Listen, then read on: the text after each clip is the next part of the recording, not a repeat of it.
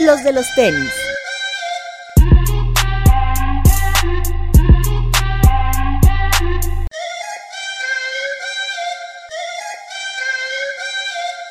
Hablemos de tenis, nada más.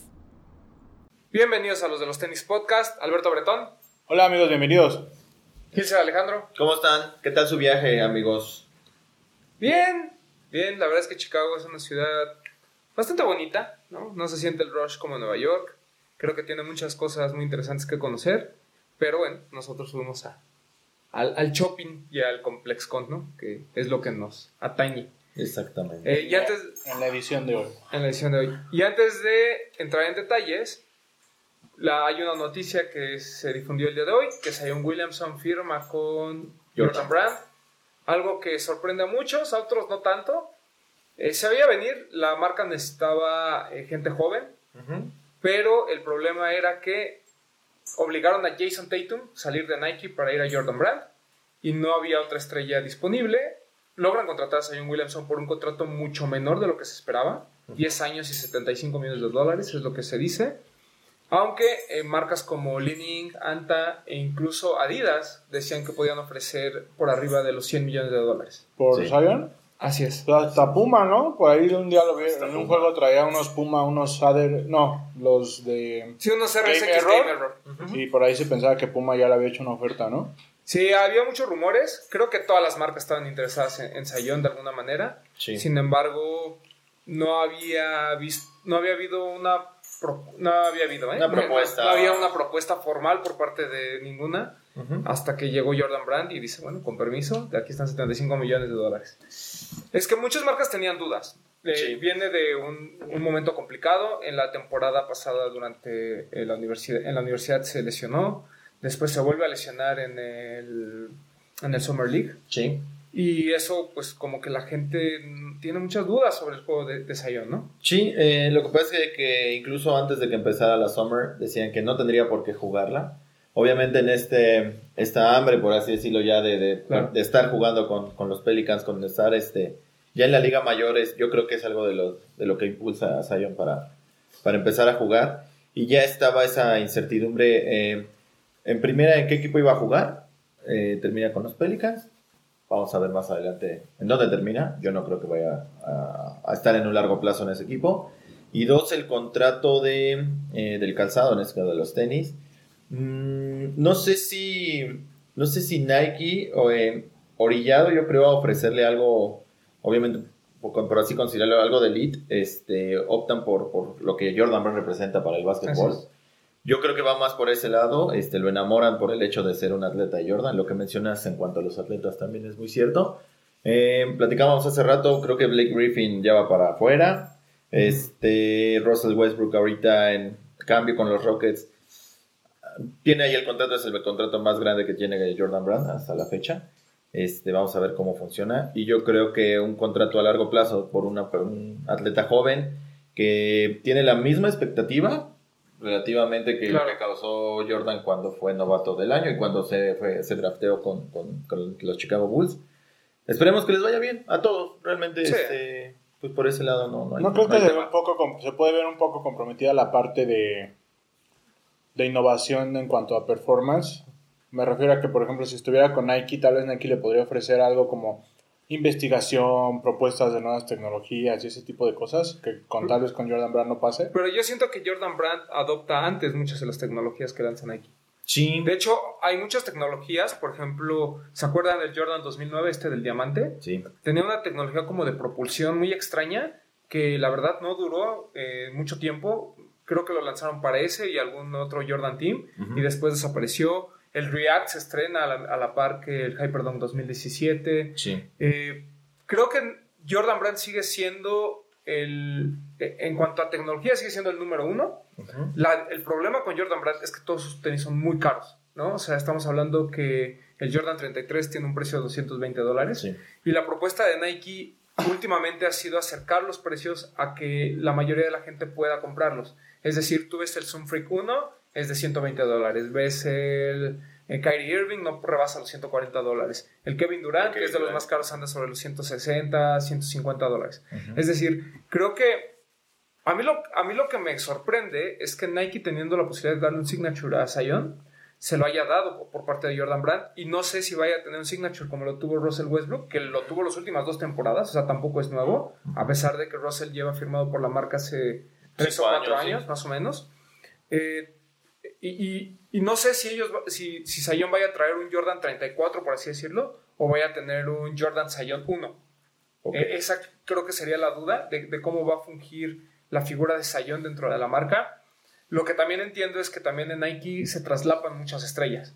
Sí. O sea, Kevin Durant y Kyrie Irving todavía le quedarán 4 o 5 años eh, buenos de carrera. En el caso de Giannis, pues acaba de. O sea, es un jugador muy joven. Eh, creo que en ese sentido, mm, pareciera que, que la propuesta de, de tenerlo en Jordan Brand eh, era lo mejor disponible por parte de la marca y seguramente le ofrecieron las dos alternativas. O sea, tam- tampoco creo que Nike se haya cerrado y haya dicho, yo quiero que seas el siguiente Jordan Brand. Eh, sobre la mesa debió haber algo interesante como para que él aceptara mucho menos dinero del que pudo haber percibido de otras marcas. Sí, ahí este, mm, yo creo que apuestan a, yo apuesto, bueno, yo creo que apuestan a, a la tecnología, a la innovación, este, yo algo de lo que he considerado principalmente con, con Zion como, como atleta es este, su complexión, su fuerza, yo creo que igual y se presta para una nueva, una nueva línea, una nueva rama eh, para Jordan Brand como a lo mejor un tenis de performance, pero un poco más chunky, considerando a lo mejor un Shaq Gnosis, por ejemplo, con Reebok, ¿no? Lo- cuando, cuando Shaq firma con Reebok. Algo un poquito más adecuado a- a su línea, pero este, pues bueno, Nike siempre se ha caracterizado por tener a los mejores atletas. Yo creo que es un acierto, sí, y pues, hubiera sido un error que lo hubieran perdido por el tema de cuando se lastimó con Duke todavía. Yo- Este, y ver, ver un poco más adelante. yo quiero pensar que también como atleta joven, como que todavía no te llama tanto el dinero y te enamora un poquito claro, más el sea, heritage de la marca, ¿no? Totalmente. Sí, o sea, el tener Sí. el Jordan Brand eh, les llama a todos, o sea, y más, eh, yo creo que también recuperando este, este linaje que se ha ido perdiendo, que a lo mejor y, por ejemplo, Jim, Jim Butler, no sé si le, si le quedó grande, por así decirlo. Este, la marca Blake Griffin, igual eh, lo que pasó con este, con, ¿cómo se llama? El de los Raptors, el que ahorita está Con Kawhi. con Con Kawhi Kawhi. Leonard, que sí cumple con su contrato, que incluso, por ejemplo, Kawhi tiene, este, a mí se me hace una de las mejores siluetas de Jordan 1, el, el plateado, pero que no terminan como consolidar, como que consolidarse con la marca y con la imagen, ¿sabes? Entonces, Sí, vamos a ver una más nueva bien apuesta. las, las- las apuestas de Jordan Brand de los últimos años no le han rendido frutos a nivel deportivo. Pero es que es muy difícil apostar hoy a nivel deportivo si no eras LeBron James o Sí. eras alguien de los Golden State Warriors.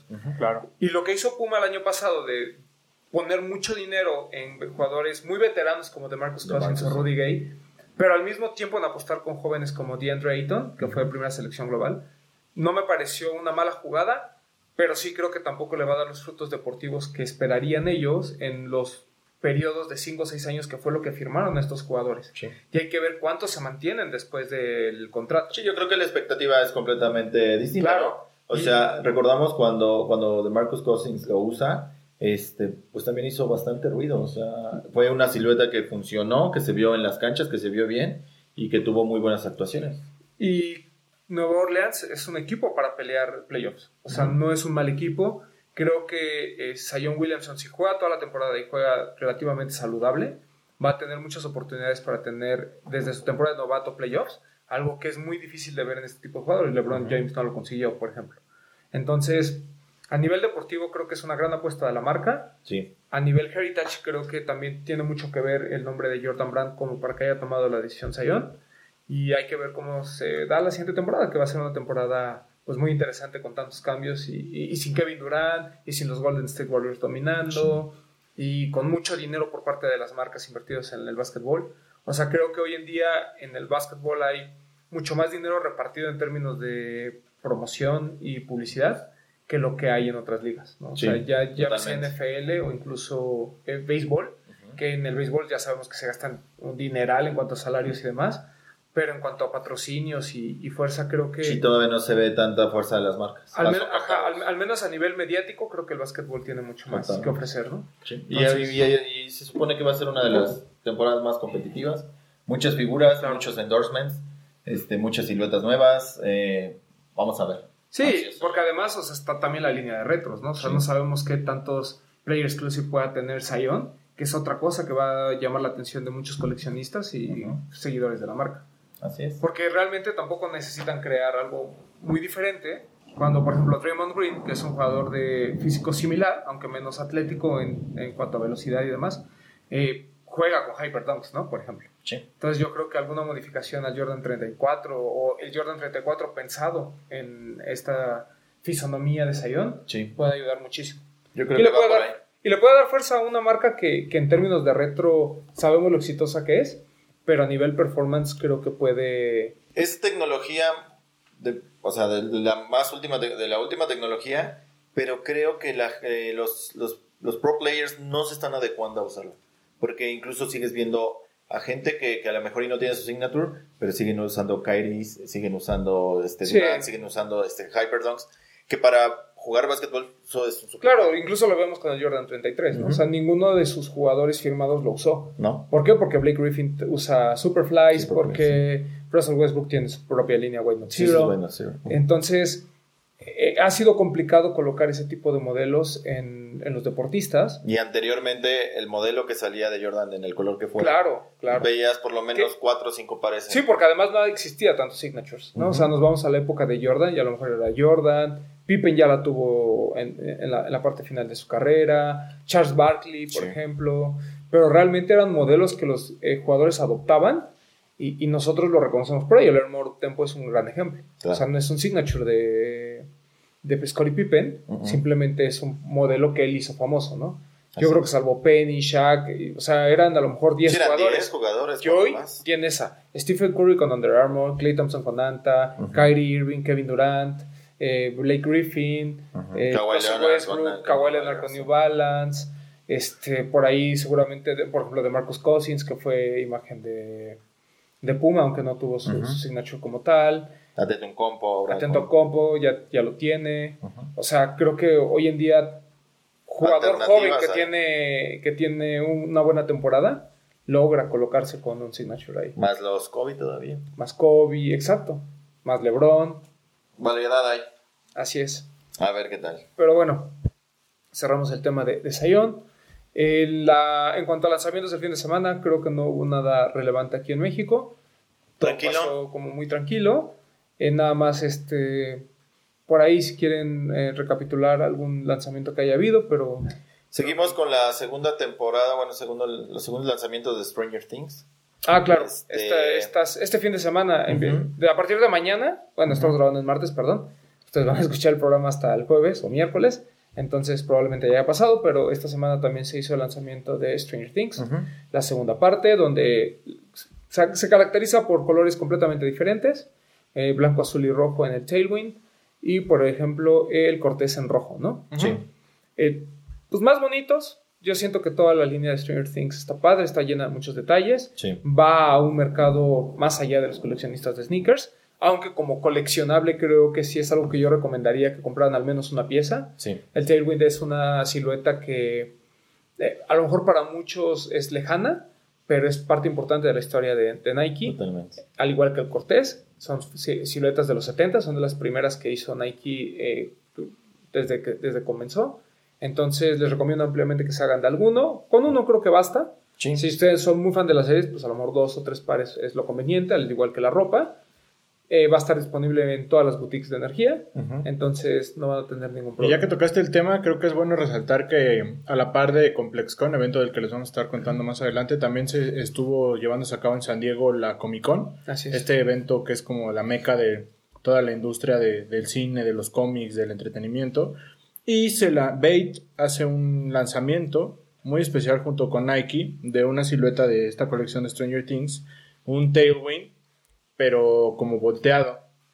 Pero lo interesante fue la dinámica como lo lanzaron, porque a través de la app de Sneakers dieron unas coordenadas, las cuales la gente tuvo que localizar y descifrar un mensaje para poder conseguir este par, ¿no?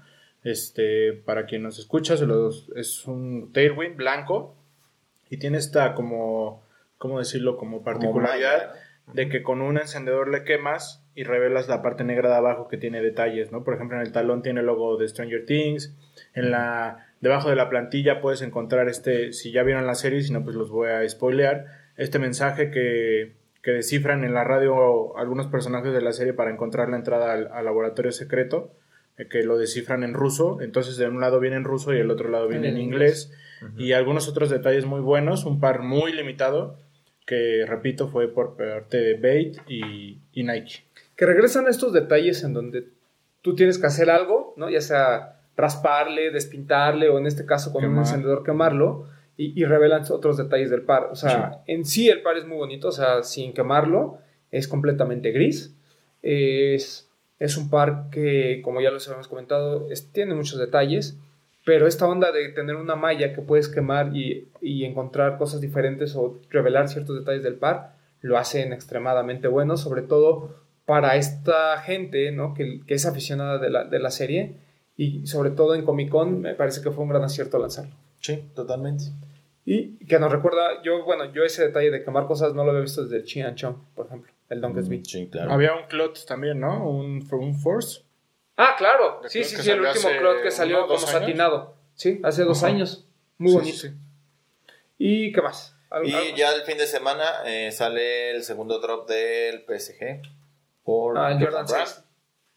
El textil y el par. Sí, a mí... El textil estuvo disponible en algunas tiendas acá en. México ya, ¿no? Porque lo habíamos visto el primero en Invictus y ahora estuvo en 99 Problems Sí. y creo que en Lost va a Sí, estar disponible. también va a estar disponible. Y el par, a mí el 6 no me desagrada, pero no me parece mejor que el Jordan 1, por ejemplo. No. A mí, en- de lo que han sacado de Paris Saint Germain, el 1, el 5 y el 6 en esa orden. Sí. Yo me quedo más con el textil, sobre todo Sí, el textil está Sí, claro, la el- Coach el fue muy buena. Eh, ¿Algún otro lanzamiento que tengamos? Nada más. Nada más, mi estimado Roman. Ah, bueno, no platicamos, pero durante el fin de semana de Sneaker Fever se lanzó el Adapt BB, el MAG, aquí Ah, claro. en Invictus. Eh, digo, no conozco a nadie que lo haya ganado. Por Entre ahí, que sí no se hacían sus rifas. Porque digo, la gente, Estuvo en- yo la gente que se lo he visto, honestamente, es, es gente que sé que se los apartan en Invictus. entonces- Pues en el Fiber andaban muchos que yo creo que fueron a recogerlos y se los Puede llevaron a vender ahí. Y después Fiverr, salió en 23.45 también estuvo ahí un drop. ¿Mm? Medio, medio random. Muy buen pero Me no gusta, pagaría pero reventa. no. Justo eso de sí me gusta, pero no pagaría reventa. Así es. No. Bueno, al menos el color, el, El Mac. el MAC creo que se elevó mucho. El gris como que pasó sin, sin pena ni gloria. Y a mí el OG sí me gusta. ¿Hasta O cuánto sea, estás dispuesto a pagar? mm, por el OG mm, estaba, estaba dispuesto a pagar 10 mil pesos, pero vamos a esperar un poquito porque todavía se puede conseguir más barato. Sí, yo creo que si no, No vas a que gas- si no quieres gastar por el MAG, el OG es una buena inversión. ¿no? Sobre todo si la onda es Trainer o un BB. Sí, sí, sí. Y bueno, ya ahora sí a lo que nos, Corre y se a va. lo que nos corresponde. Yo les pregunto a ustedes más bien, a ver, fuimos a Chicago, platíquenos. Sí. ¿Cómo nos fue en Complex Con? Pri- Primero, antes, antes de ComplexCon, eh, bueno, ya comentábamos, la ciudad de Chicago es una ciudad muy importante. Es ahorita la meca del streetwear a nivel mundial. ¿Por qué? Porque diseñadores como Don C, Jer- este, Virgil Abloh, Ujú. y Jerry obviamente West. Kanye West, también tiene Jerry influencia de Lorenzo, Chicago, tiene sí. influencias de Chicago. Sí. Se ha convertido, eh, a diferencia de Nueva York, ¿no? donde se dan los grandes diseñadores de alta gama y estos grandes creativos dentro de la moda, aquí surge gente que a lo mejor no tiene la educación en cuanto a diseño de moda se refiere, pero tiene un conocimiento de la cultura.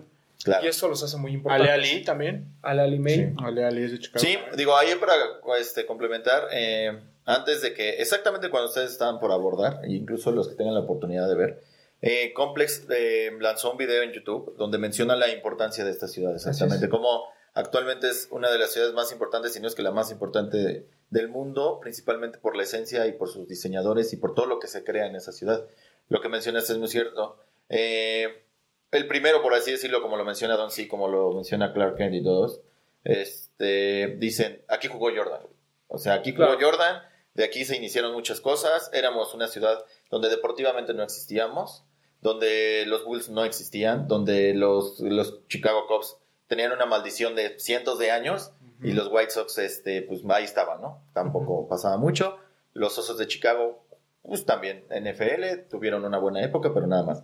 De a partir de los 80s, este, hay un señor que se llama Michael Jordan que realmente hace un boom, ¿no? Hace un boom en- dentro de la ciudad y todo el mundo quiere usar sus tenis y todo el mundo quiere usar sus jerseys y se vuelve el centro de la, del deporte a nivel básquetbol, que es el más importante, uno de los más importantes en Estados Unidos y tiene la forma, bueno, es una de las figuras mediáticas más importantes sin necesidades de social media, sin necesidad Claro. de realmente tanta difusión. O sea, había la televisión y tú sabías que cuando salían los toros de Chicago, te gustara o no, tenías que ver un partido. Sí, sí. De ahí se originan muchas cosas. Por ejemplo, eh, en tiempos modernos, eh, el señor Kanye West, que aparte de ser un gran productor, gran músico, empieza a desarrollar este, pues esta, estos, este, este estilo en general del streetwear y lo empieza a poner mucho más de moda.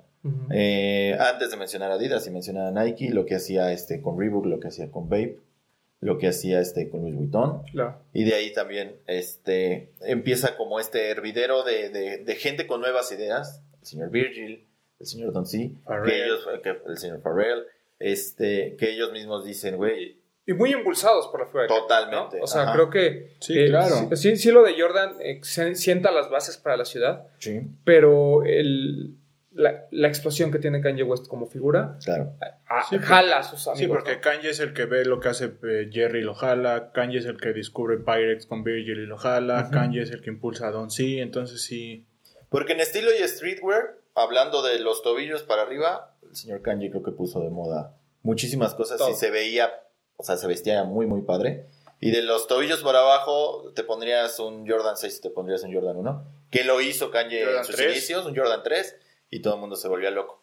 Tal era la influencia exactamente de, de- de- de Jordan, que en el- los primeros Yeezys de, de- de- de Nike, este, Kanye usa la suela del Jordan 3 para, este, para sus es. pares. Entonces de ahí, obviamente, todo el mundo, por ejemplo, Don C, con lo que hizo Claro. con el Jordan 2, este, los primeros, bueno, de los primeros este, colaboraciones de. Nike o de Jordan con Don C, dice, a lo- para ustedes a lo mejor el Jordan 2 es de los peores pares de Jordan, pero a mí se me hace una cosa increíble. ¿Por qué? Porque exactamente empieza con un desarrollo, bueno, eh, empiezan siendo creados en Italia o pro- este, de, diseñados en Italia con materiales premium, con un diseño que ya se empieza a pegar a la moda, a una moda un poquito abstracta dentro del streetwear y dentro No, de, de hecho los eran tenis. hechos en Italia, Eran hechos, costaban ajá. 100 dólares. Fue el primer par de 100 pero ya eran como la base de decir, ay, güey, o sea, ya puedes, o sea, vas a empezar a usar algo de, de- de performance de tenis para jugar básquetbol, pero ya con estilo, ya con diseño, ya con otro tipo de cosas.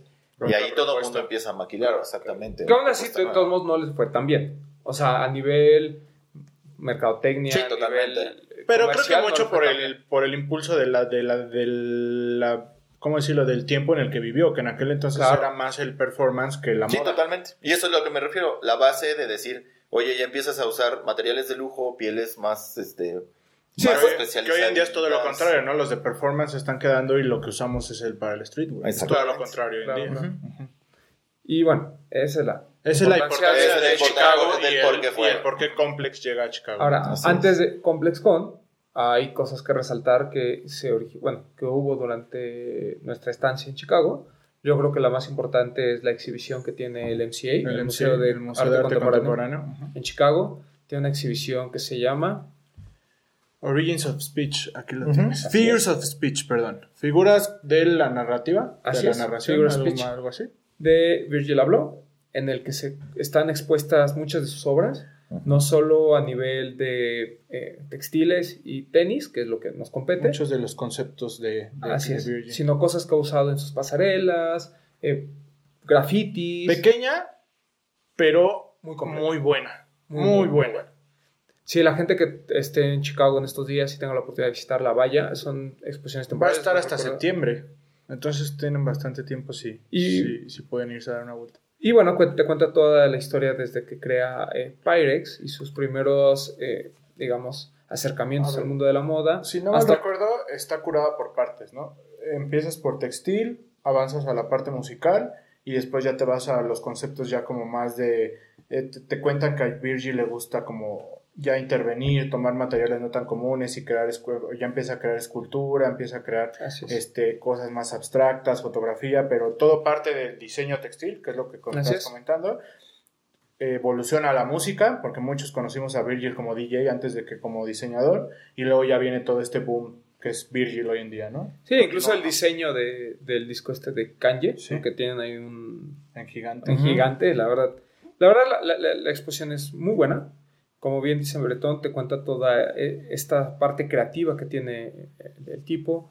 Eh, resulta que no solo hace off-white como mucha gente cree, ¿no? Sino toda esta parte de la descomposición y la reconstrucción de las piezas tiene un porqué. Es un cuate que le encanta hacer samples, que le encanta crear, que le encanta probar, este, desde materiales, formas, de por qué las objetos van así y no así. Parecería muy sencillo, O sea, pero es brillante el tipo realmente. Sí, Sí. Sí, yo, yo creo que la exposición sí te da una idea de la importancia de Virgil hoy en día y del por qué una casa como Louis Vuitton tiene este acercamiento con él para ser su, dise- su, su presidente creativo, ¿no? O sea, Sí, el primero Claro. de color, la primera persona de color, ¿no? En tomar ese cargo. Así No, y todo el desarrollo que, que tiene como, exactamente como creativo, como, como esa, eh, como es explorar, como dices, ¿no? O sea, hay gente que es tan brillante literalmente Claro. que empiezan con la música y luego empiezan a dibujar y luego empiezan a diseñar. Y las, las cosas se van acomodando que luego dices, güey, pero ¿cómo un DJ va a ser este, va a trabajar para el Sí, O sea, fue, increíble o sea, ver que literal metieron un espectacular que tú lo ves de frente y no tiene nada porque lo pintaron Ajá. todo de negro, pero en la parte de atrás tiene un graffiti de Virgil. Sí, o sea, dices literalmente como hay gente tan brillante que por eso está en los lugares donde Y sabes está. también yo que rescaté, eh, viniendo de Sneaker Fever, esta gran plática que escuchamos de, de Staple, que el origen, que, que muchos desconocen, muchos desconocíamos o muchos siguen des- sin saber, que todo parte del skate, el graffiti y la música. Ujú. claro. Todo parte de ahí, no lo podemos olvidar. Staple lo mencionó, Sí, claro. nos dio su clase de historia y, el, y lo ves reflejado en Virgil también, que todo parte de la música y, el, y, y esta cultura de la calle, el graffiti y el, y Y el el- skate. el skate. Incluso en la exposición hay un video de 5 minutos donde él te cuenta toda su visión sobre el streetwear y demás. Sí, literal te dicen, si no quieres leer los, como Exacto. la descripción de cada cosa, Aquí aquí, Aquí- aquí él te todo. cuenta. Ajá. Y, y él, y él habla, ¿no? Sobre cómo, cómo el streetwear no solo ha cambiado, sino su filosofía acerca de- del streetwear. Él lo que dice es que a él no le importa este acercamiento que hay entre la moda y demás, sino a él lo que le interesa es la parte creativa, ¿no? El que tanto tú puedas eh, proponer a través de las piezas que, que realizas. Y creo que es algo que a veces criticamos mucho de, de Supreme, por ejemplo, ¿no? Eh, a veces eh, para nosotros el que haya un box logo ahí ya representa mucho, pero al mismo tiempo para nosotros no es... representa, no representa nada, nada, en realidad. sí. Eh, Entonces, eh, eh, es, es, es un video que, que seguramente va a estar en internet en algún momento disponible. Vale mucho la pena que lo vean. En la exposición, les repito, si tienen la oportunidad de ir, vayan. Cuesta 15 dólares la entrada al museo. El Museo de Arte Contemporáneo está justo en el norte de la avenida Michigan. Entonces, no hay Y, planeen su visita porque muchas veces si llegan así como de ahí vamos, puede estar que ya estén agotados los boletos porque sí limitan el acceso. Y digo, fuera de todo esto que ya comentamos de que hay, piezas impresionantes, como por ejemplo los maniquís de Louis Vuitton, que para Claro. mí, me parecen impresionantes, las fotografías que que él las toma con producto de Louis Vuitton y estos contrastes de colores entre fondos blancos y personas de color que realmente son impresionantes. Pero la parte central para nosotros, que lo que nos gusta son los tenis, es la exhibición de los prototipos que tiene de Nike, ¿no? Que creo Claro. que es lo, lo mejor. No sé si, si, si siguieron nuestras historias en la semana, por ahí estuvimos compartiendo. Si no, pues para quien nos está viendo en YouTube, aquí van a estar apareciendo en este momento un poquito de lo que vimos Ujú. pero impresionante, ¿no? O sea, realmente nos, nos pensábamos que era mucho 10 siluetas cuando nos entregó la primera parte y después todo lo que siguió saliendo, pero ves que todavía hubo más detrás, ¿no? Claro. Muchas cosas que se quedaron en el tintero que son impresionantes. El, el Air Max rojo está increíble. Un Sí, Air Max sí, lo- en- un Air Max como, como naranja, rojo ladrillo, ¿no? Muy bonito. El Jordan 1 amarillo El también amarillo es una también. pieza. Los Jordan 4. 4. El eh, Terra a mí me gusta. A mí la- los Tenía, por ejemplo, ahí me llamó mucho la atención Sock Dart, ¿no? que es una silueta que no se le hace justicia, pero es muy buena. y me pareció tenía. impresionante que sé que es algo que nunca iba a salir al mercado, pero me llamó mucho la atención. Esta nueva silueta de Nike que es como muy delgada con la suela muy alta. Se me fue el nombre, Vaporfly, una cosa así. Pero Ah, cubierta con las estas Kinect tapes, las cintas que son como Mm, para la recuperación del cuerpo. Había uno totalmente cubierto de Kinect tape que se veía muy chistoso. Eso me, me llamó mucho la atención que utilizar este tipo de materiales para intervenir los tenis. Fíjate, y realmente eh, lo que mencionan eh, muestra todo el trabajo detrás de, este, como dices, vemos 10 siluetas, pero hay pruebas y errores detrás, o hay Claro. colores que no pasan, o más bien hay siluetas que no pasan por el O color. cosas que no permitió la No, Nike. que es claro. increíble, ¿no? Por o sea, ejemplo, él que quería ponerle una cápsula de aire a la suela del Jordan 1. Ah, incluso, incluso en la misma suela le pone, Sí, le sí, pone sí. Air, sí, claro. Este, por ejemplo, digo, para comparar, alguna vez en la semana vimos también la, la, la foto que subió, me parece que Heis Noviety, la de Kanye, con todos los samples que también tenía, que eran Sí, un artículo de caracol gigante. El artículo de Forbes. Ah, pues ahí está. Ajá. que también demuestra todo el trabajo que va detrás de, o No, sea, es, que, es que muchas veces eso es lo que no vemos, ¿no? O sea, luego dicen, es que, ¿por qué si les cuesta, no sé, 40 dólares hacer un par? ¿Por qué te lo dan en 250? Pues por todo esto, o sea, Claro. la parte creativa, sobre todo cuando trabajas con gente como Kanye o como Virgil, pues tú ya sabes que va a haber millones de samples. sí. O sea, que no va a ser tan, tan fácil eh, el lograr un producto final. Porque tiene que gustarles, porque tienen que estar convencidos que lo que está ahí en el mercado es lo Lo que ellos mejor. reflejan, etcétera, etcétera. Y en el caso de Virgil también es muy interesante porque al mismo tiempo está haciendo cosas para una marca de lujo, Sí. Claro. que son dos mundos diferentes. Y que tienes que tener como la percepción de no, que no, que lo que haces en Louis Vuitton no Sí, se no, vea no Off-White se- y que lo que haces en Off-White no se vea Louis Vuitton. Claro. O sea, Y lo que hace también con... cañón, sí, sí, sí, sí. Sí, o sea, le- eh, es impresionante. De ahí pudimos eh, rescatar algunas piezas. Había una tienda en la que vendían. ah, además, eso era interesante, ¿eh? porque tú pagas tu boleto, 15 dólares, y te incluía entrar a una, a una tienda una par- eh, Especial. especial Sí. donde vendían cosas desde una pluma, que era lo más barato de 5 dólares, Tres plumas por diez. tres, o 3 por 10, ¿no? Que nomás decían ahí, como Virgil habló, no Y tenía. decía Futura Labs, Porque recordemos que parte de la curaduría de la expo intervino hizo Futura también. Ujú. Y este, bueno, había playeras, había muchas cosas, Y había cosas Off-White. y había cosas white. Ujú. había cinturones y demás. O sea, la verdad había un tarjetero hermoso que a mí me gustó y dije, bueno, si no es off-white y es de la exposición, sí no lo compraba, pero costaba 350 dólares. Porque era Off-White. Así es.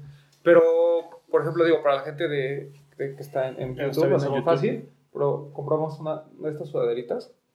¿No? Compramos, Champion, es que son una sudadera Champion que dice MCA Chicago, CO, Virgil Abloh, eh, Figures of Speech, Chicago, Illinois. Tiene ahí, Ahí sabes también que, perdón que te interrumpa, que también nos la exposición cuenta un poco el, el, el porqué de, de usar este las palabras entre comillas, ¿no? Porque hoy en día ya se hace muy común que todo quieren poner Ah, claro. entre comillas, pero aquí te explica el sentido de por qué hacerlo.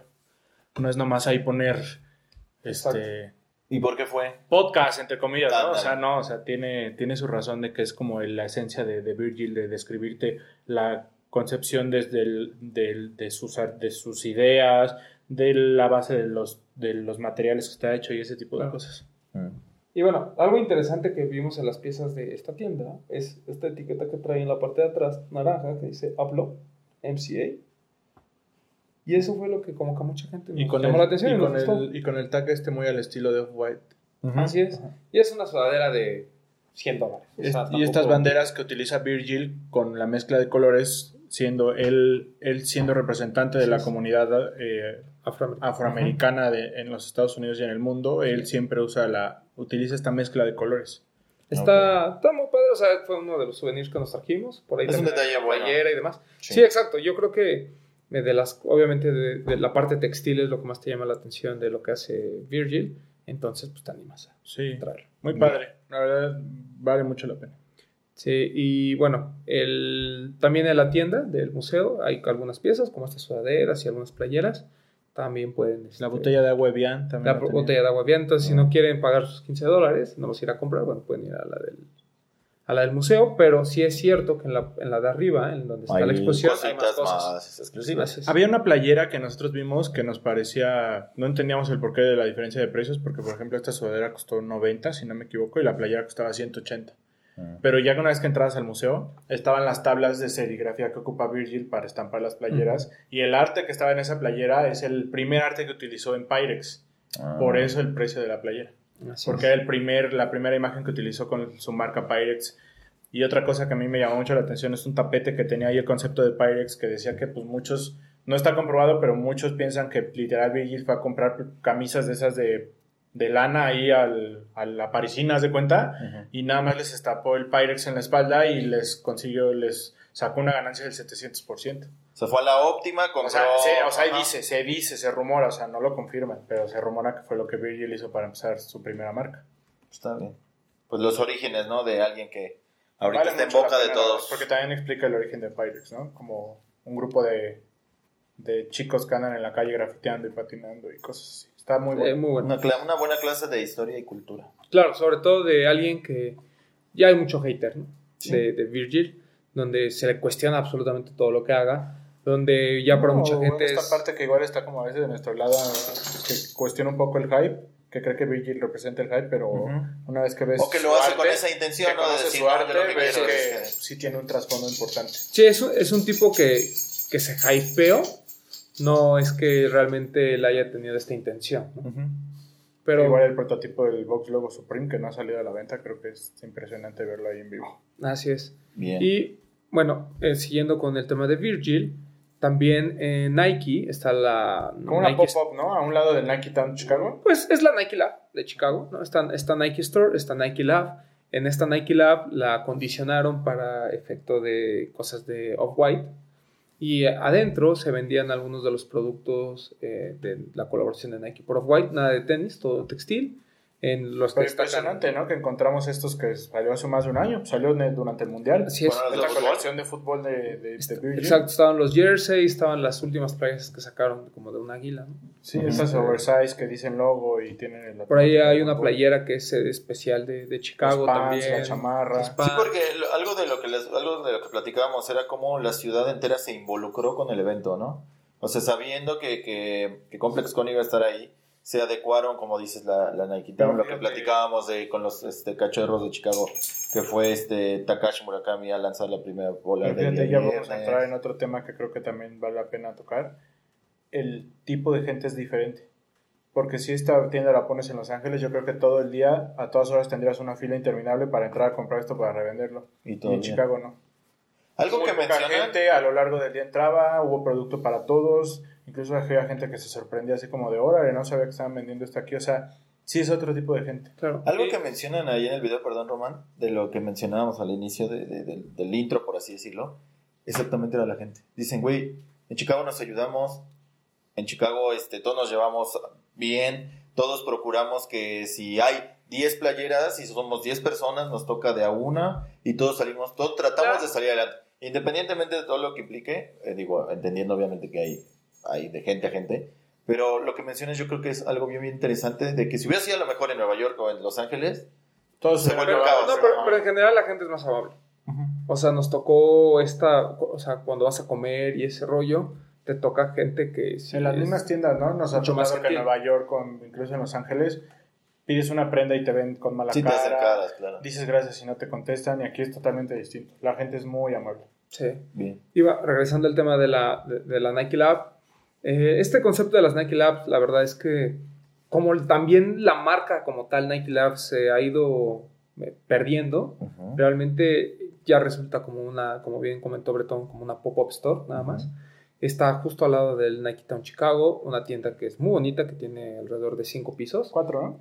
Eh, no, bueno, ah, sí, porque el quinto es de baños. Ujú. Entonces, este, que no tenía gran cosa en cuanto No. a producto o cosa que a nosotros nos interesara. Sin embargo, en la Nike Lab estaba todavía algunas cosas de God, estaban los, todos los Los moccasins, Raid, los los Mock, Raid. eh, la colección esta de correr de textil de Off-White, los, los Terra Cager no, pero la colección de textil Así estaba. Tenían lo de Ambush, tenían, Tenían cosas de Ambush que yo no había una visto muy colección muy padre de ropa de mujer que Sí. era como de, como de un equipo de fútbol, no sé qué cosa, pero ujú. estaba padrísima. Y tenían cosas de Stranger Things ahí. Así es. Ujú. Le- también estaban los de MM Williams, Ajá. este par que tiene una, suela. Vibram y tiene un Y calcetín. ahí estaban, o sea, la gente no se peleaba por ellos. No. ¿Y no compramos de esos? Max No, compró el Raid negro Max compró el Raid, pero el de Williams no, pues cuesta 350 y dólares. se intentó el Jordan 1, el, pa- el ¿cómo se llama? Panda o cómo? Mm, el Es Panda. de mujer, pero pues no hubo talla para Ah, el de. Ok. Y también este nuevo que tiene una suela muy rara, ¿cómo se llama? El de mujer. Ah, ya, sí, ya sé cuál. Pero Está increíble, es un par increíble en vivo, pero solo para Este que tiene una suela muy chunky, como Ah, con los triángulos. De, Sí. como de- Está muy bueno. Súper padre, Sí, súper sí, sí. Ahorita padre, les sí. confirmo cómo Sí, se sí, llama. sí. Pero Ahí lo tenían también. Y- O sea, como opción, yo creo que- Fuimos días consecutivos y había, encontrábamos cosas nuevas. sí. Tenían al final, ahora- ah, cuando nosotros fuimos no, pero a la parte trasera se daban talleres como de intervención de cosas. Y, y incluso el domingo en la tarde estuvo Jerry Lorenzo ahí dando una plática.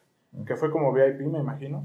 Sí, seguro. Pero está muy padre el concepto de cómo se maneja Nike, sobre todo cómo se maneja a través de la app de sneakers. Que ahorita más adelante les voy a contar. algo Sí, que es lo que, que es como que ya el método habitual para poder hacer una para los venta de sneakers por allá. ejemplo. Se llama Nike Zoom X Vista Grind. Increíble. Buenísimo. Aquí les vamos Muy a poner bueno. una Sí, imagen. Muy bueno. Ojalá y lo veamos por acá. por. YouTube. y Sí, de hecho yo lo intenté, pues, yo lo intenté búsquelo. comprar, pero no se pudo. Ni hablar. Pronto. Pero había ahí bastantes pares bonitos. No de esos que sacaban, pero había varios. Sí. Pero lo mejor, pues la colección de Off-White de fútbol, ¿no? Yo estuve el año pasado, el año pasado que fuimos a Complex a Los Ángeles, estuve a punto de pagar 275 dólares en renta por el jersey. No, por el blanco, Mm. en round 2. Que la pensé y dije, no, se me hace mucho. Y pues ahora retail, agarré los dos. Mira, Bien, y casi pagó lo mismo que por Por lo que iba a pagar por uno. bien. Y bueno, ya, eh, eh, bueno, algo más de la ciudad que quieran tocar. Bueno, obviamente la, la boutique principal en Chicago, al menos para mí, es en Alfred. Saint Alfred que fuimos, que seguimos con esto que siempre que hablamos de boutiques lo decimos, es Saint Alfred que ha tenido colaboraciones con Sortium, que tiene lanzamientos premium, pero que en espacio realmente las tiendas de México no le piden Es nada. muy pequeña. Es muy pequeña, más chica que barrio 99 muy. Ah, sí. muy parecido al Soho de Nueva York, que enfrente tiene la flagship de Adidas, que tiene una muy bonita, pero igual la variedad de producto muy, muy sencilla. Sí, yo creo que lo más interesante era la colección de Kid Haring. muy de lo que tal vez puedes llegar a encontrar en la misma flagship de aquí de México.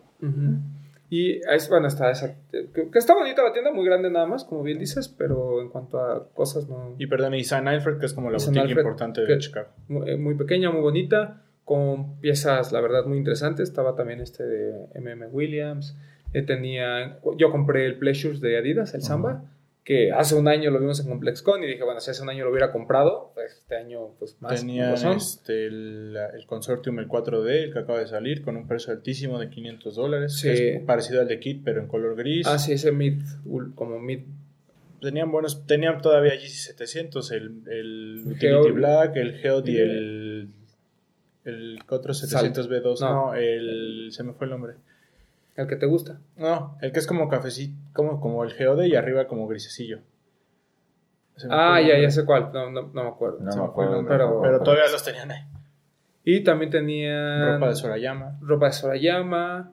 Este, la ropa también del, propia de la boutique también es bastante buena. O sea, independientemente de poder comprar una colaboración grande Tenían o importante en, en ComplexCon, si le buscabas en la misma ciudad te podías llevar. Sí, No mira, tantas opciones cosas. como en Los Ángeles, pero Sí, hay. No, no, no, pero Ajá. Pero por ejemplo tenía el gel cayano de High, de High Beast, que es, es muy raro de encontrar. Tenían los ASICs de Raining Champ, Los mismos Daisy- los mismos Adidas de Saint Alfred, ahí los tenían. los mismos de San Alfred. O sea, sí es una boutique en la que llega todo y yo creo que puedes encontrar muy buenas cosas. Al menos cosas muy diferentes que claramente no van a llegar a México. claro. Los Bisbee, perdón. Que es, que es una marca es una muy premium. ¿no? Que aquí la podemos encontrar o la vamos a poder encontrar en Headquarter, me parece. Así es. Sí, por ejemplo, esto de Sorayama en es algo que se vende aquí en, Ujú. Con Supa, en ¿no? Headquarter. Sí. O en Headquarter lo puedes comprar. Sí, Sorayama ha llegado Sí, a Headquarter. sí, sí. De hecho, todavía tenían hasta Todavía hace tenían como cosas. dos semanas. Ok. Entonces, ahí hay una buena opción. Nada más digo, para que vean que también las boutiques en México tienen con qué. Sí. Así es. Porque ese, ese de MM Williams, aunque hubiera llegado a México, Ahí se hubiera quedado. por 7 mil pesos, yo creo que muy poca gente lo hubiera comprado.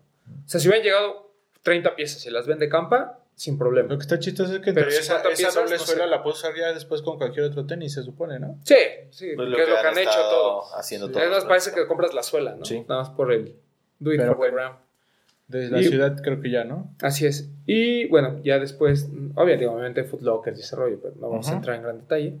Después, eh, ya en cuanto a ComplexCon, bueno, para, para empezar hay que explicarle a mucha gente porque es una pregunta que nos mandaron, ¿qué es ComplexCon? Ujú. ComplexCon es una convención armada y diseñada por este medio que se llama Complex, que es algo un medio muy longevo, o sea, tiene muchos años en el mercado, antes como revista, la hacía Mark Echo, y después fue evolucionando a una plataforma digital en la que hay absolutamente todo lo que sea pop culture, todo está en Complex, ¿no? Y es un medio muy reconocido, tiene programas muy exitosos como Sneaker Shopping, Hot Ones, etcétera, etcétera. O sea, lo puedes ver como. Complex, pero está Complex Sneakers, Complex Style, Complex normal, Incluso Complex Sports, Complex Incluso Music. compraron Sneaker, Sneaker News, News. para tener como su fuente de sneakers oficial, ¿no? Sí.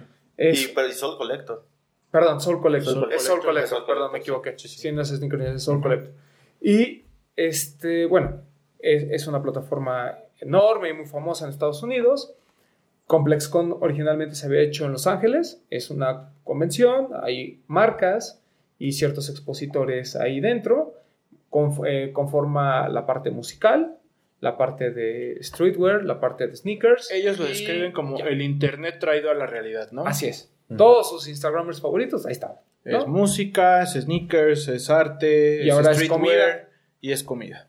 Y bueno, en Los Ángeles había La pasada fue la tercera edición. Nosotros hemos tres. ido dos. Hemos ido a dos. Y ahora la novedad era que en una ciudad completamente nueva como Chicago. Y pues, ¿qué les decimos? Nos no? aventuramos a ver. Nos aventuramos a ver. El precio es descaradamente alto. Un pase normal te cuesta 120 dólares. Si quieres el pase de Early Entry, que por primera vez le vimos el beneficio al dichoso Early Entry, costaba 400 dólares. Y si querías el VIP por los dos días, costaba 700 dólares. ¿no? Estos- este precio de 100 y de 400 por un día. Y el VIP costaba 700. Que el VIP siempre está padre porque te regalan cositas y ese rollo. Pero honestamente, es, yo creo que para el de Chicago no valía tanto la pena. Y ahorita No. les voy a explicar por qué. Porque incluso había mucha algarabía. Cuando ustedes llegaron, eh, se habló de un portazo. Ah, bueno, es que ahí va. Cuando nosotros, eh, normalmente en, en Los Ángeles llegábamos como a las 6 de la mañana porque era una sola fila para todos los VIPs, pero el problema es que entrabas antes, pero la diferencia era como media hora entre tú y, los, y la gente que pagaba su entrada normal. Entonces, cuando entrabas, ah, además entraba, o sea, por ejemplo, abrían a las 11 y tú entrabas a las... Nueve. Nueve. Te van- tú- tú- Pero en el- Los Ángeles entrabas como a las 10, ¿no? 10 y media. ¿Era una hora así. antes?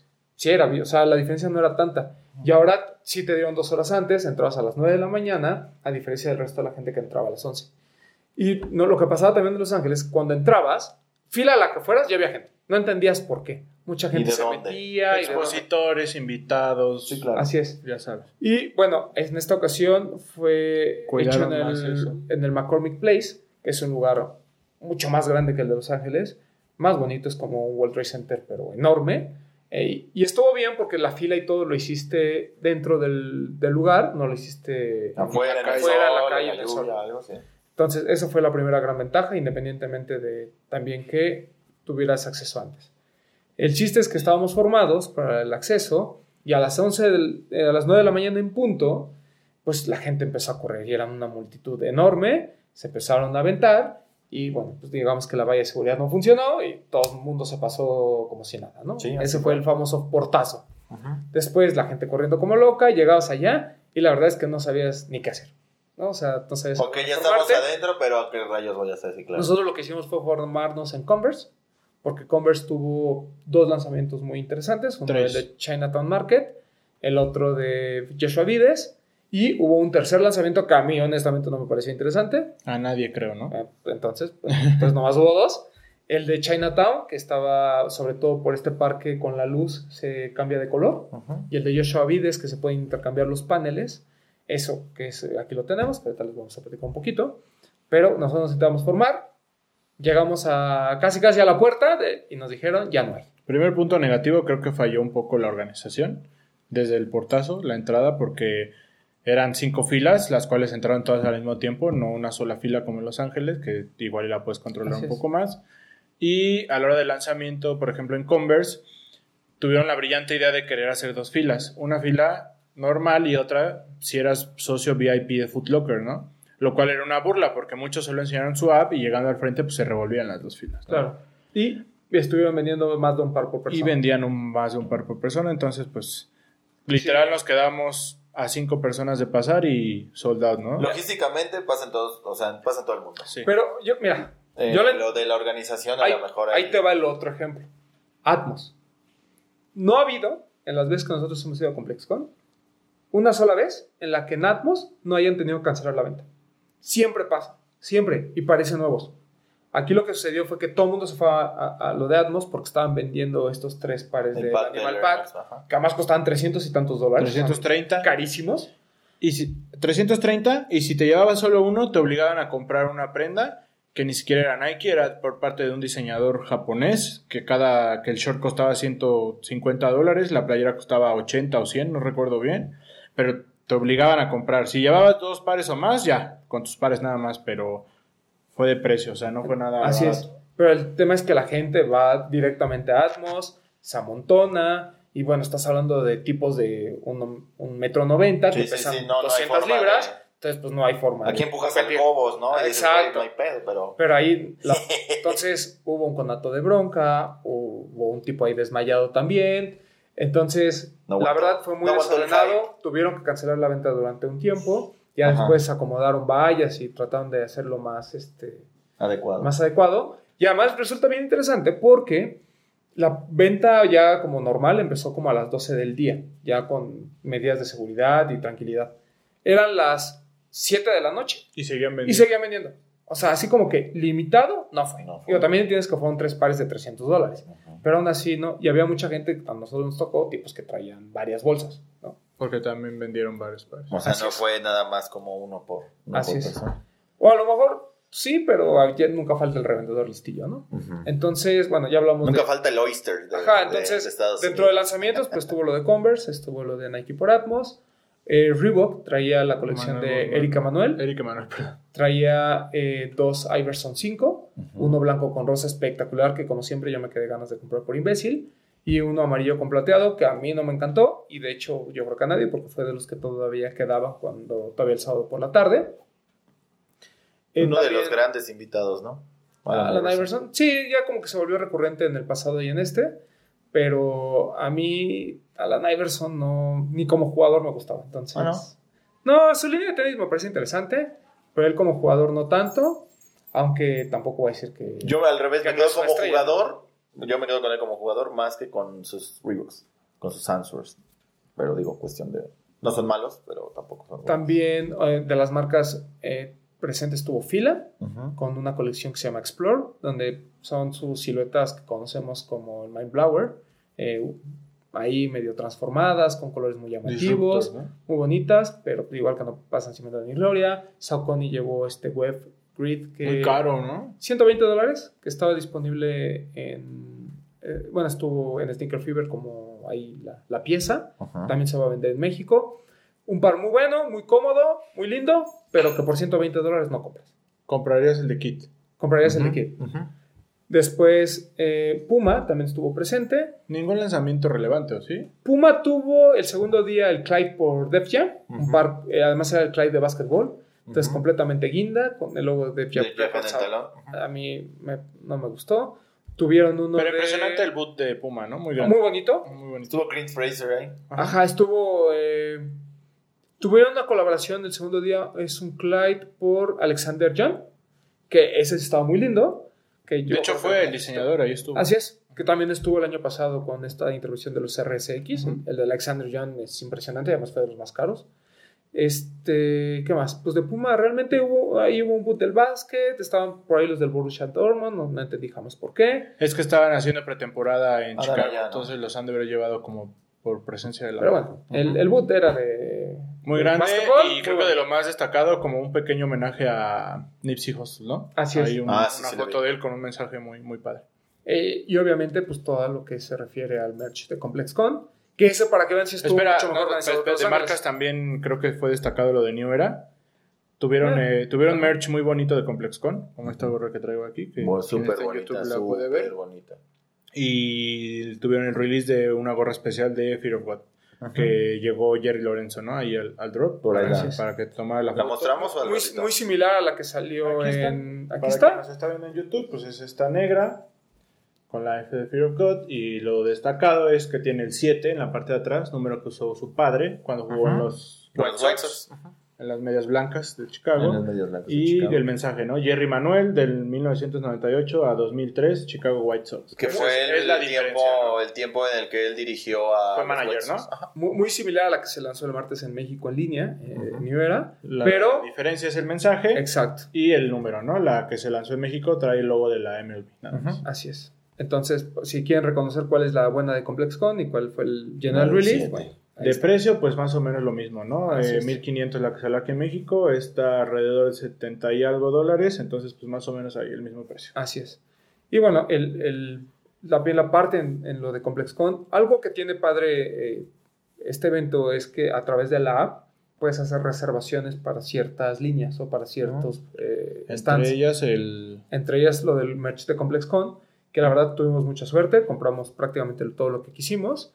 Eh, lo más destacado obviamente es la colección de Murakami por los Cubs. Que, previo a Complex con el viernes, en un partido de los Cubs, estuvo Murakami para lanzar la bola, ¿no? Y Así se es. presentó estas dos gorras que tenemos aquí, que igual les vamos a poner foto en YouTube y ahorita se las describimos para quien nos escucha.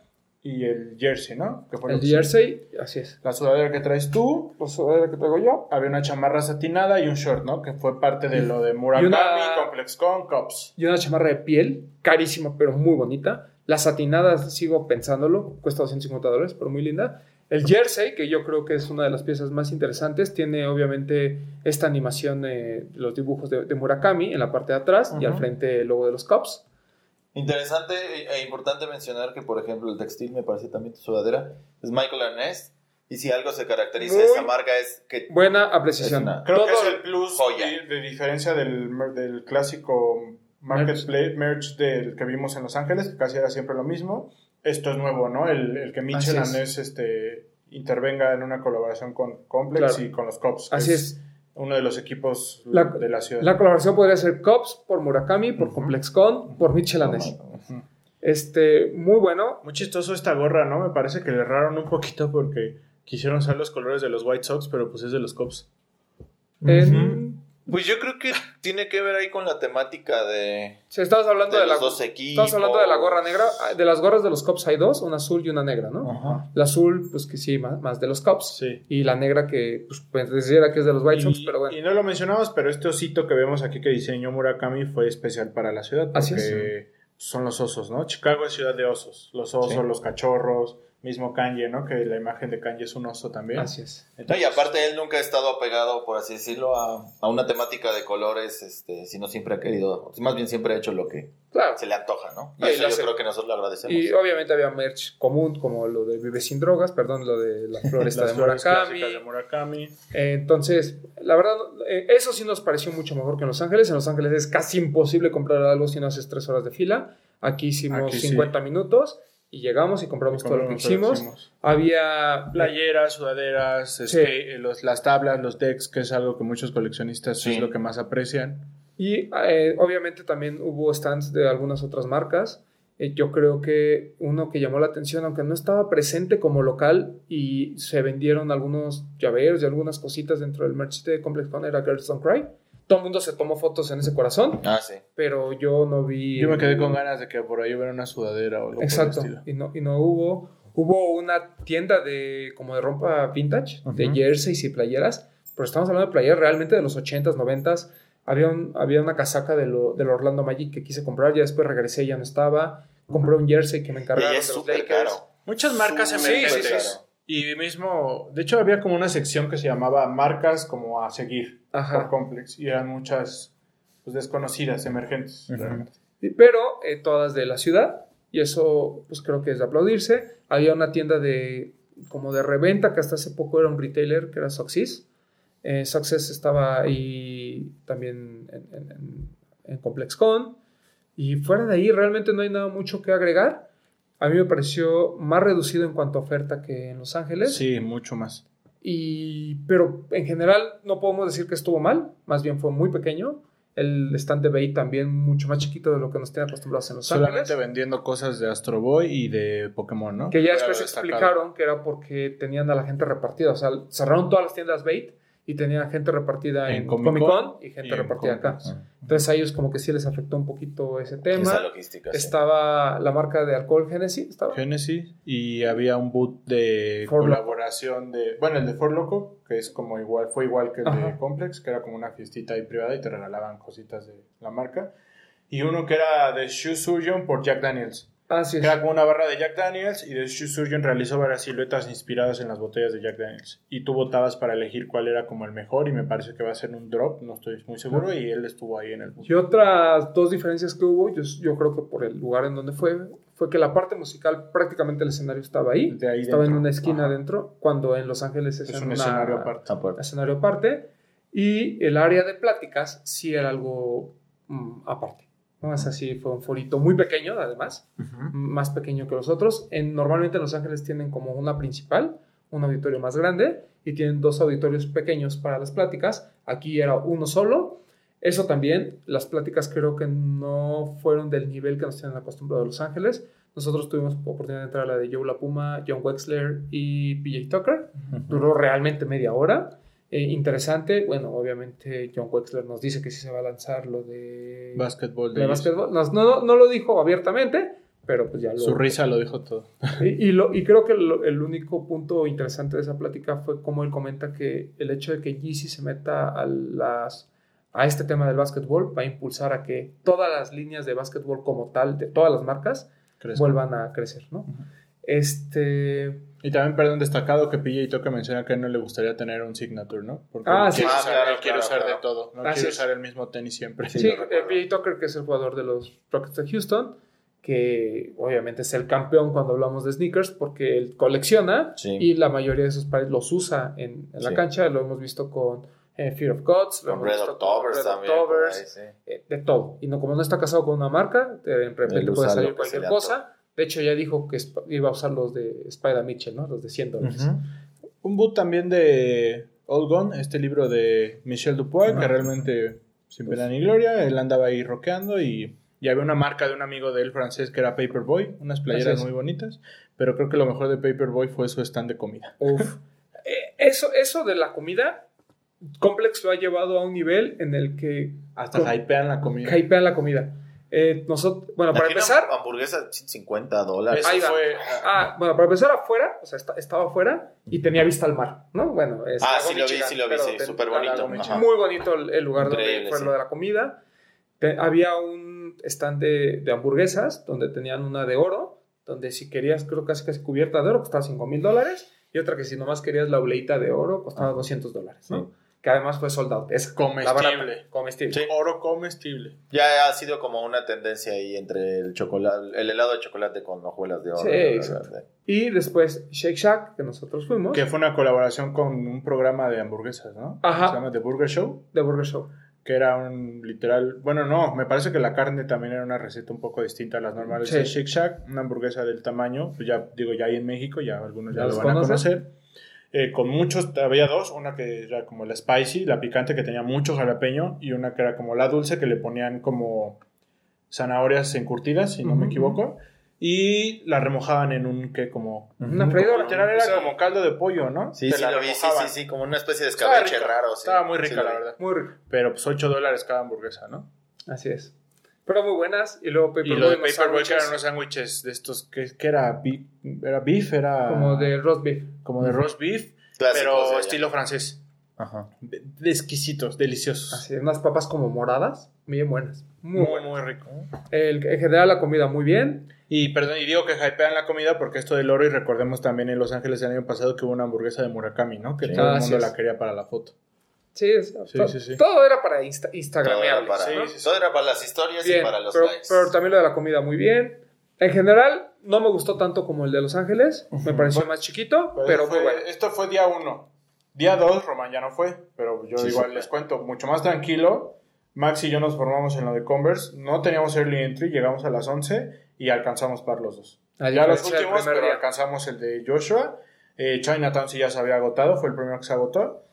Alcanzamos par, eh, de ahí todo bastante tranquilo.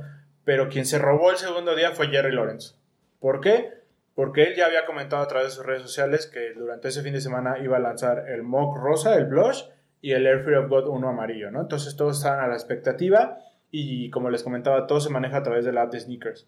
Entonces hubo un momento en que toda la gente empezó a correr, a correr, a correr y le dije a Max, güey, ve. O sea, Max no sabía ni por qué, pero empezó a correr atrás de la gente. Eh, yo saqué mi celular, abrí mi app de sneakers y sí, eh, lanzaron el anuncio que es una temática que se llama Stash, que es como inventario, si lo traducimos así literal. Y tú entras, a través de la geolocalización te detecta que estés en el punto en el que ellos dicen. Y si estás, literal te ponen un mapa y te dicen tienes que llegar a este punto. Entonces te ponía un mapa que, que salieras al estacionamiento. O sea, prácticamente la, el complecón se quedó vacío. Todo el mundo salió corriendo hacia el estacionamiento. Este, Max es el que fue, yo me quedé. Eh, y él, bueno, no está aquí para contarnos, pero cuenta que cuando entraba, llegabas a la entrada del estacionamiento había dos personas con unas banderas amarillas de Fear of God. Ujú, ujú. Entonces te parabas ahí y como esto, ¿cómo se le llama? A un- realidad aumentada, tenías así como que buscar con la cámara del celular el par y una vez que lo veías te daba acceso a comprar el de tu talla, ¿no? Uf. Ahí por temas de, de la seguridad de la tarjeta y del tiempo, pues no, Max no pudo comprarlo desafortunadamente, pero creo que lo mejor fue que lo que no- nos cuenta Max es que mientras toda la gente estaba clavada con el celular, del estacionamiento apareció Jerry Lorenzo. Sí.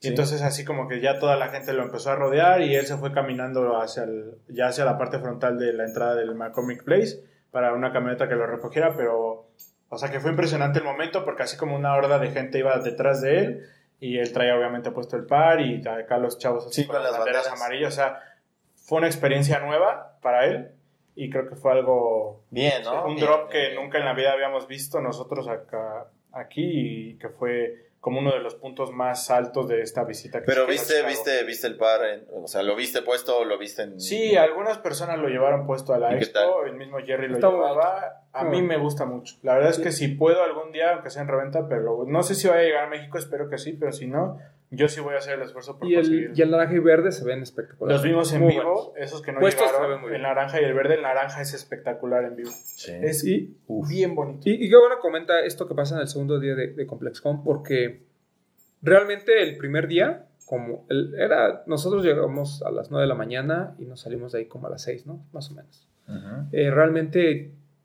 o la- como que el comentario general de todos fue, ¿para qué regresar al día siguiente? ¿No? O sea, no va a haber más. Ujú. Pero bueno, ellos, ellos regresaron, ya habían comprado su boleto y se toparon con que pudieron comprar este par de Converse de Joshua Vides, que aquí se lo estamos, para la gente de YouTube aquí lo estamos viendo. Que realmente lo interesante es que todo está eh, como de velcro, ¿no? Y los paneles se Los pueden. paneles Hubo se dos, blanco y negro. Hubo blanco y negro. El blanco tiene muchos colorcitos. El, el negro Es como una gama de colores pastel, Así es. rosas, azules, rojo, verde. Y el otro, pues simplemente era paneles blancos y negros. muy bueno. ¿El precio? Ah, muy- 110 dólares. 110 dólares. Eh, Ah, está muy va- no es exclusivo de ComplexCon, va a ser un lanzamiento de Así Foot es. Locker en el mes de agosto, Sí. pero pues la, la previa es, fue de ComplexCon. No, Pero- está increíble. Pero creo que Increíble, esa- esas son increíble. cosas que, que te da ComplexCon. O sea, te da cosas muy exclusivas que no vas a ver en ningún otro lado. Y va a haber cosas que puedes comprar después, pero tú ya los tienes, ¿no? Eh, por ejemplo, yo recuerdo que el Air Max 97 Undefeated, el verde, fue exclusivo de ComplexCon. Nunca más lo volvimos a ver. Eh, por ejemplo, En este caso, por ejemplo, esta gorra, ¿no? Va a ser Así es, claro. de ComplexCon. eh, no, no, por ejemplo, el Jordan 1 de Union, el Top 3 Gold, realmente no fue exclusivo de ComplexCon. O sea, tiene como que sus vaivenes. Eh, Reebok Perdón, normalmente déjame, casi todo es Para la gente que nos escucha, describirles un poquito el par. La es un Choc 70s, pero la construcción del par literal es pues de donde pega el velcro, ¿no? Trae paneles de los lados muy bien hechos, en los, o sea, literal Sí, el corte es, el es corte exacto. Es, es muy bueno para lo- los ojales de las agujetas muy bien hechos, el espacio del logo de, de Converse. Y es, eh, no, digamos que no puedes hacerlo del mismo color, ¿no? Todos son diferentes para que es- sea un mismatch. Tenemos eh, paneles verde, rojo, amarillo, azul fuerte, azul marino, azul pastel, rosa pastel y rosa más tradicional, ¿no? Eh, pero pues un par muy creativo, la punta y la suela con esta temática de- que maneja Joshua, Joshua Bites, que es este, La suela, traer sí, como el, el sketch a la realidad. Se ve mucho más en el par negro, en el par blanco es más sutil el detalle de la suela, pero también se ve muy bonito. Es como si trajeras una caricatura en las manos. Exacto, Exacto. y la suela transparente, con igual con detalles como Está trazados a mano, uno está con la firma de Joshua y uno ahí con un- como con una mosca. Ujú. Para la gente que nos escucha, para la gente que nos está viendo en YouTube, pues aquí lo ven y ahorita a ver si les podemos poner unas imágenes igual un poquito más detalladas Súper del negro. padre. 110 110 dólares. dólares y les digo que va a haber O sea, otro drop en, en agosto. Esperemos. Perdón que te interrumpí. No, no, no. eh, no, pero es, sí, o sea, sí es bueno como que a veces eh, informar a la gente cuando va a este tipo de eventos que es interesante a veces identificar qué va a ser exclusivo y qué no. Ujú. Yo les puedo adelantar que todo lo de Reebok normalmente es exclusivo de ComplexCon. Ujú. O sea, no, no vemos un drop después. Yo creo que Eh, lo que mencionas es muy importante porque a lo mejor, y digo, si fueran para, la para mucha gente que va por primera vez, lo primero que se te viene a la mente es Nike, Adidas. Claro. Y yo O- creo o, que, por ejemplo- ejemplo, este tipo de esfuerzos, eh, No, o lo y- que hace Reebok, y o yo- lo que hacen otras marcas, No, y yo creo que hay que aclararle a la gente que no es más fácil de conseguir las cosas. O sea, nosotros hemos tenido suerte en conseguir algunas piezas, pero es igual de difícil que hacerlo aquí. sí. Creo, creo que ese es el punto que la gente tiene que entender, porque normalmente cuando te ven es, ¿me puedes conseguir uno? Oye, ¿puedo? No se puede. O sea, te- a- a- para, Saludos para empezar, a veces te dicen, solo puedes comprar uno, Ujú. para empezar. ¿no? Sí, claro. Y obviamente, pues vas a buscar tu par, Tu par, ¿no? claro. El de alguien más. Número dos, creo que en cuanto a ropa y demás, son piezas caras. O sea, la gente cree que una playera cuesta 25 dólares. Entonces, cuando tú le dices, sí, está bien, cuesta mil pesos, te dicen, no, no, no, pero cinco, así casi sin comisión. El- no, el retail son es El mil merch pesos. de Complex no es barato porque, digo, puede que sea una playera de calidad mediana, pero son diseños de Murakami, o sea, Claro. Sí, sí, sí. No, y te cuesta 50 dólares más el tax, ya te costó 60 dólares. O sea, que aparte el tax de Chicago Es- altísimo, es altísimo, 10.25%. por ejemplo, este jersey de los Cubs vale 200 dólares. Entonces, o sea, creo que también la gente tiene que dimensionar que la entrada es cara, lo que se paga ahí es caro, o sea, el Ajá. producto como tal. No es fácil, te tienes que formar, a veces te pierdes de muchas experiencias por estar ahí formado 4 o 5 horas, o estás en un drop y ya no puedes ir al otro. Entonces, también es mucho que De uno le planeación. juegue, de Sí, de planeación, y planeación. decir qué quieres. Sí. Ya, ya, ahora sí que también estar expuesto a que vayan a llegar otras personas Claro. que también traen un crew como de 10 y se te van a intentar Y hay otros VIPs que son mucho más VIPs que los... Que en Chicago no pasó Y tanto. que ¿eh? gandallas hay en todos lados. Claro. En Chicago no pasó tanto el hecho de los VIPs, porque realmente tampoco había mucha gente. O sea, no es como Los Ángeles. Sí, que es como a donde volteas, ves a alguien famoso aquí, fue más controlado, hubo mucho menos. Eh, pero también otra recomendación que yo hago es, es caro. O sea, Chicago como ciudad es cara, los boletos de avión son caros, el hospedaje Sí. es caro, eh, los, las entradas de ComplexCon son caras. O sea, nada más entrar a ComplexCon, o sea, si ustedes fueran un fin de semana con boleto de ComplexCon, vamos a poner los baratos, la entrada regular, ¿no? Ajá. Más lo que se gasten ahí, supongamos un souvenir, una playera, mínimo, mínimo te estás gastando 10 mil pesos. Sí, claro. Sí, y eso si te fue bien en el avión. Con la playera del evento y bien buscados los boletos, ¿no? O Sí. si te la avientas de, por ejemplo, en Los Ángeles, de irte desde Tijuana y igual regresarte a Tijuana terminando, ¿no? Sí, exacto. O sea, a lo mejor en Los Ángeles es más barato porque hay más posibilidades de transportación. Aquí en Chicago, pues realmente a donde vayas te va a salir caro. Sí. El transporte es caro, nosotros rentamos coche, Los es caro traer andar en coche. Los parquímetros son Claro. caros. Entonces, Digo, pero por algo es una de las ciudades más bonitas, más ordenadas, más tranquilas. ah, claro, como sea, es todo el creíble y todo. Y, y creo que también parte de la experiencia de ir a este tipo de eventos es también turistear. ¿no? Sí. El, pero bueno. Sí, o sea, Ay, finalmente ese es Comer el- bien. Es el objetivo de Complex. Por, por- por ejemplo, independientemente de, de la ciudad como vacacionar, el objetivo de Complex y de Complex Con es gastar. O sea, es el Ah, no, dinero, claro, es pero mira, la experiencia, yo, es yo la creo que te la, yo creo que te la puedes pasar bien sin, sin comprar cosas. O sea, Ajá. sí te la puedes pasar bien. Porque entras a las pláticas, comes, etcétera. Y regalan cositas. Y regalan vives cositas. experiencias. Pero, Pero obviamente ya obviamente cuando, quieres estás ahí te quieres llevar un souvenir. Claro. Y yo creo que otra cosa que también es, es importante eh, rescatar es que al menos lo que vivimos en Chicago fue una experiencia mucho más rápida. O sea, nosotros a las 5 o 6 de la tarde ya era así como de, ok, ya acabamos de ver, ya acabamos de comprar, vamos. Y en Los Ángeles no sucede, porque también el- los músicos que iban a estar, los del primer día, a mí al menos no me causaron ningún impacto, o sea, no era alguien que yo quisiera ver. Y en el segundo día estuvo, estuvo Rick Ross, que para mí era... ¿Y cómo se llama el otro que estuvo? Schoolboy Q, ¿no? Schoolboy Q. Mm. Esos eran como que los headliners. Y también decías, eh, eh. Y en cambio, acá en Complex con en Los Ángeles sí nos tocaban. Future y Nos tocó Farrell, bueno. Nerd, cuando estuvo en ERT, su fiesta de su listening su party. party, ¿no? party y demás. O sea, como que sí en cuanto a... Y destacar la ausencia de Adidas y de Nike, ¿no? Así es. No tuvieron presencia en el Y, evento. y destacar por el otro lado de Hundreds. Eh, Bobby Hundreds estuvo presente, me tuvo la oportunidad de que me firmara un libro. Y eh, súper bien, el, el- toda la parte de Hundreds estuvo muy padre. Y él comenta que para él es el complex con favorito porque como que alcanzó un balance, y en eso sí concuerdo con él, entre el hype y la cultura. O sea, creo que aquí estuvo más balanceado. En Los Ángeles sí ves a mucha gente disfrazada, lo que decías Jeff Staple, que vas y eh, gente así toda... Sí, así eh, con los logos de Supreme, ¿no? Todo no box tiene logo. Aquí había como que todo un también ves, poco- no, te re- recuerda que nos tocó ver a los gandallones, ¿no? Que formaban gente que igual y no sabía ni qué hacía ahí, nada más para ir a sacar pares. Ah, sí, claro. En cambio aquí creo que todo fue mucho más... Mucho Más mucho más liviano. Ajá. Y a mí me gustó muchísimo. No sé si regresaría el próximo año en caso de que hubiera a Chicago. A Los Ángeles sí queremos regresar este año, noviembre 2 y 3. Eh, pero yo creo que con un buen headliner en música el próximo año, con pláticas un poquito eh, más interesantes, Es lo que te iba a decir, sí. yo sí le entraba a un complex con Chicago. Sería, sería interesante el que pudieran, eh, lo que mencionábamos al inicio de, de lo que culturalmente representa Chicago, exactamente como enriquecerlo con eso, ¿no? O sea, si es un poco más reducido, a lo mejor y no tiene literalmente el hype que tiene el de Los Ángeles, pero creo que por ahí podrían entrar más este, Sí. con gente un poquito más especializada, eh, pláticas mucho más nutritivas, por así decirlo, que culturalmente este, tenga mucho más eh, eco dentro de lo que se Mira, menciona en la, pasa- misma, en la misma convención. Pasó con el Air Force One de MCA, ¿no? Era como el wow, el lanzamiento del año. Fueron dos pares, o cuatro, me En parece, rifa. en rifa. O sea, compites contra 7000 personas, 10000 personas, o no sé cuántas ¿Qué? entran en ComplexCon. El, lunes que nos regresamos, al mediodía lo lanzaron a través del Sneaker Pass, a través de la app de Sneakers en, en Nike Lab de Chicago. Solo Chicago. O sea, pero igual, o sea, anuncian ese y todo el mundo está con que, "Ay, ayúdame a conseguir uno. O sea, no se puede. O sea, punto. No, doctor, no, No se güey. puede. No se puede. es, o sea, a mí me contactó mucha gente en México que no pudiera ir a ComplexCon y me decía, oye, las gorras, oye, el esto, oye, el otro. O sea, las gorras nos permitieron comprar una Una por por persona, persona. de cada color. O sea, había cosas muy exclusivas de Cops. De, todo lo de los Cops solo era una pieza por Y se acabó. Y se acabó.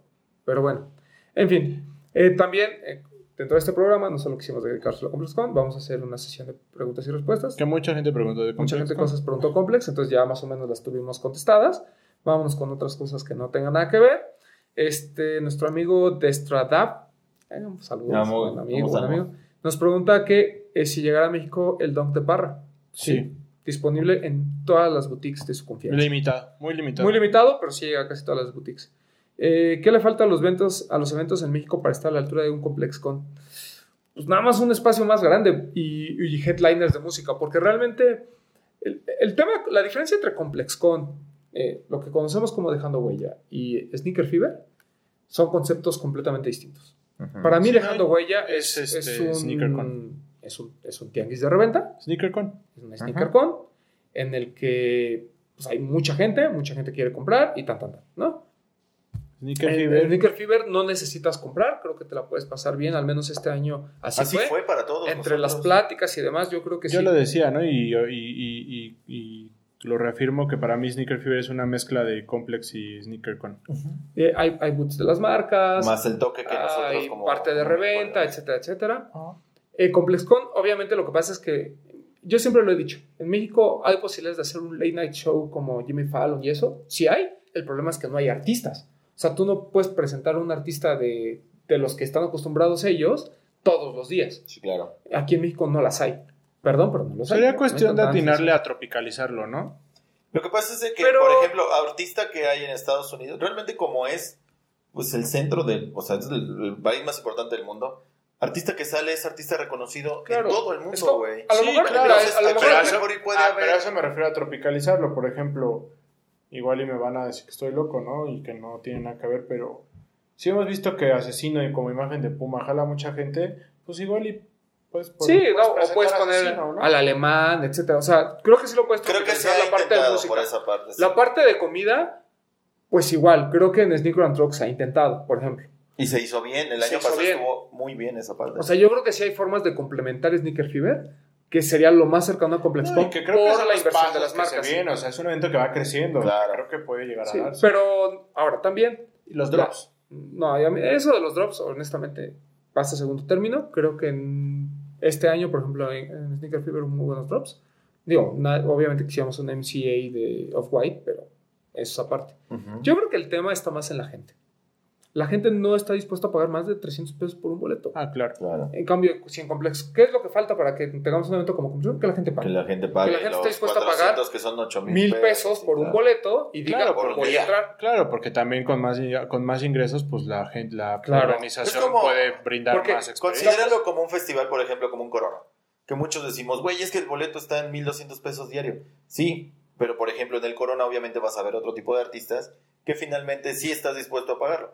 Actualmente, si tú haces un Sneaker and Trucks y metes a un artista de renombre, no te va a costar 200 pesos, güey. Te va a costar Pero 800, es que 900 justo pesos y Ese es el conflicto. no, es que nosotros decimos, es que la organización se queda corta. No, nosotros nos quedamos cortos desde el punto de vista de que no queremos pagar más de 200 pesos Claro. por un boleto. Si hoy fu- fue un escándalo de Sneaker Fever cuando se anunciaron los precios, imagínate si tú dijeras, ok, vamos a hacer algo muy chido, con artistas, con música, con esto, con el otro, en un lugar mucho más grande, y les va a costar 500 pesos el boleto. Ya ni los 1000 de completo, 500.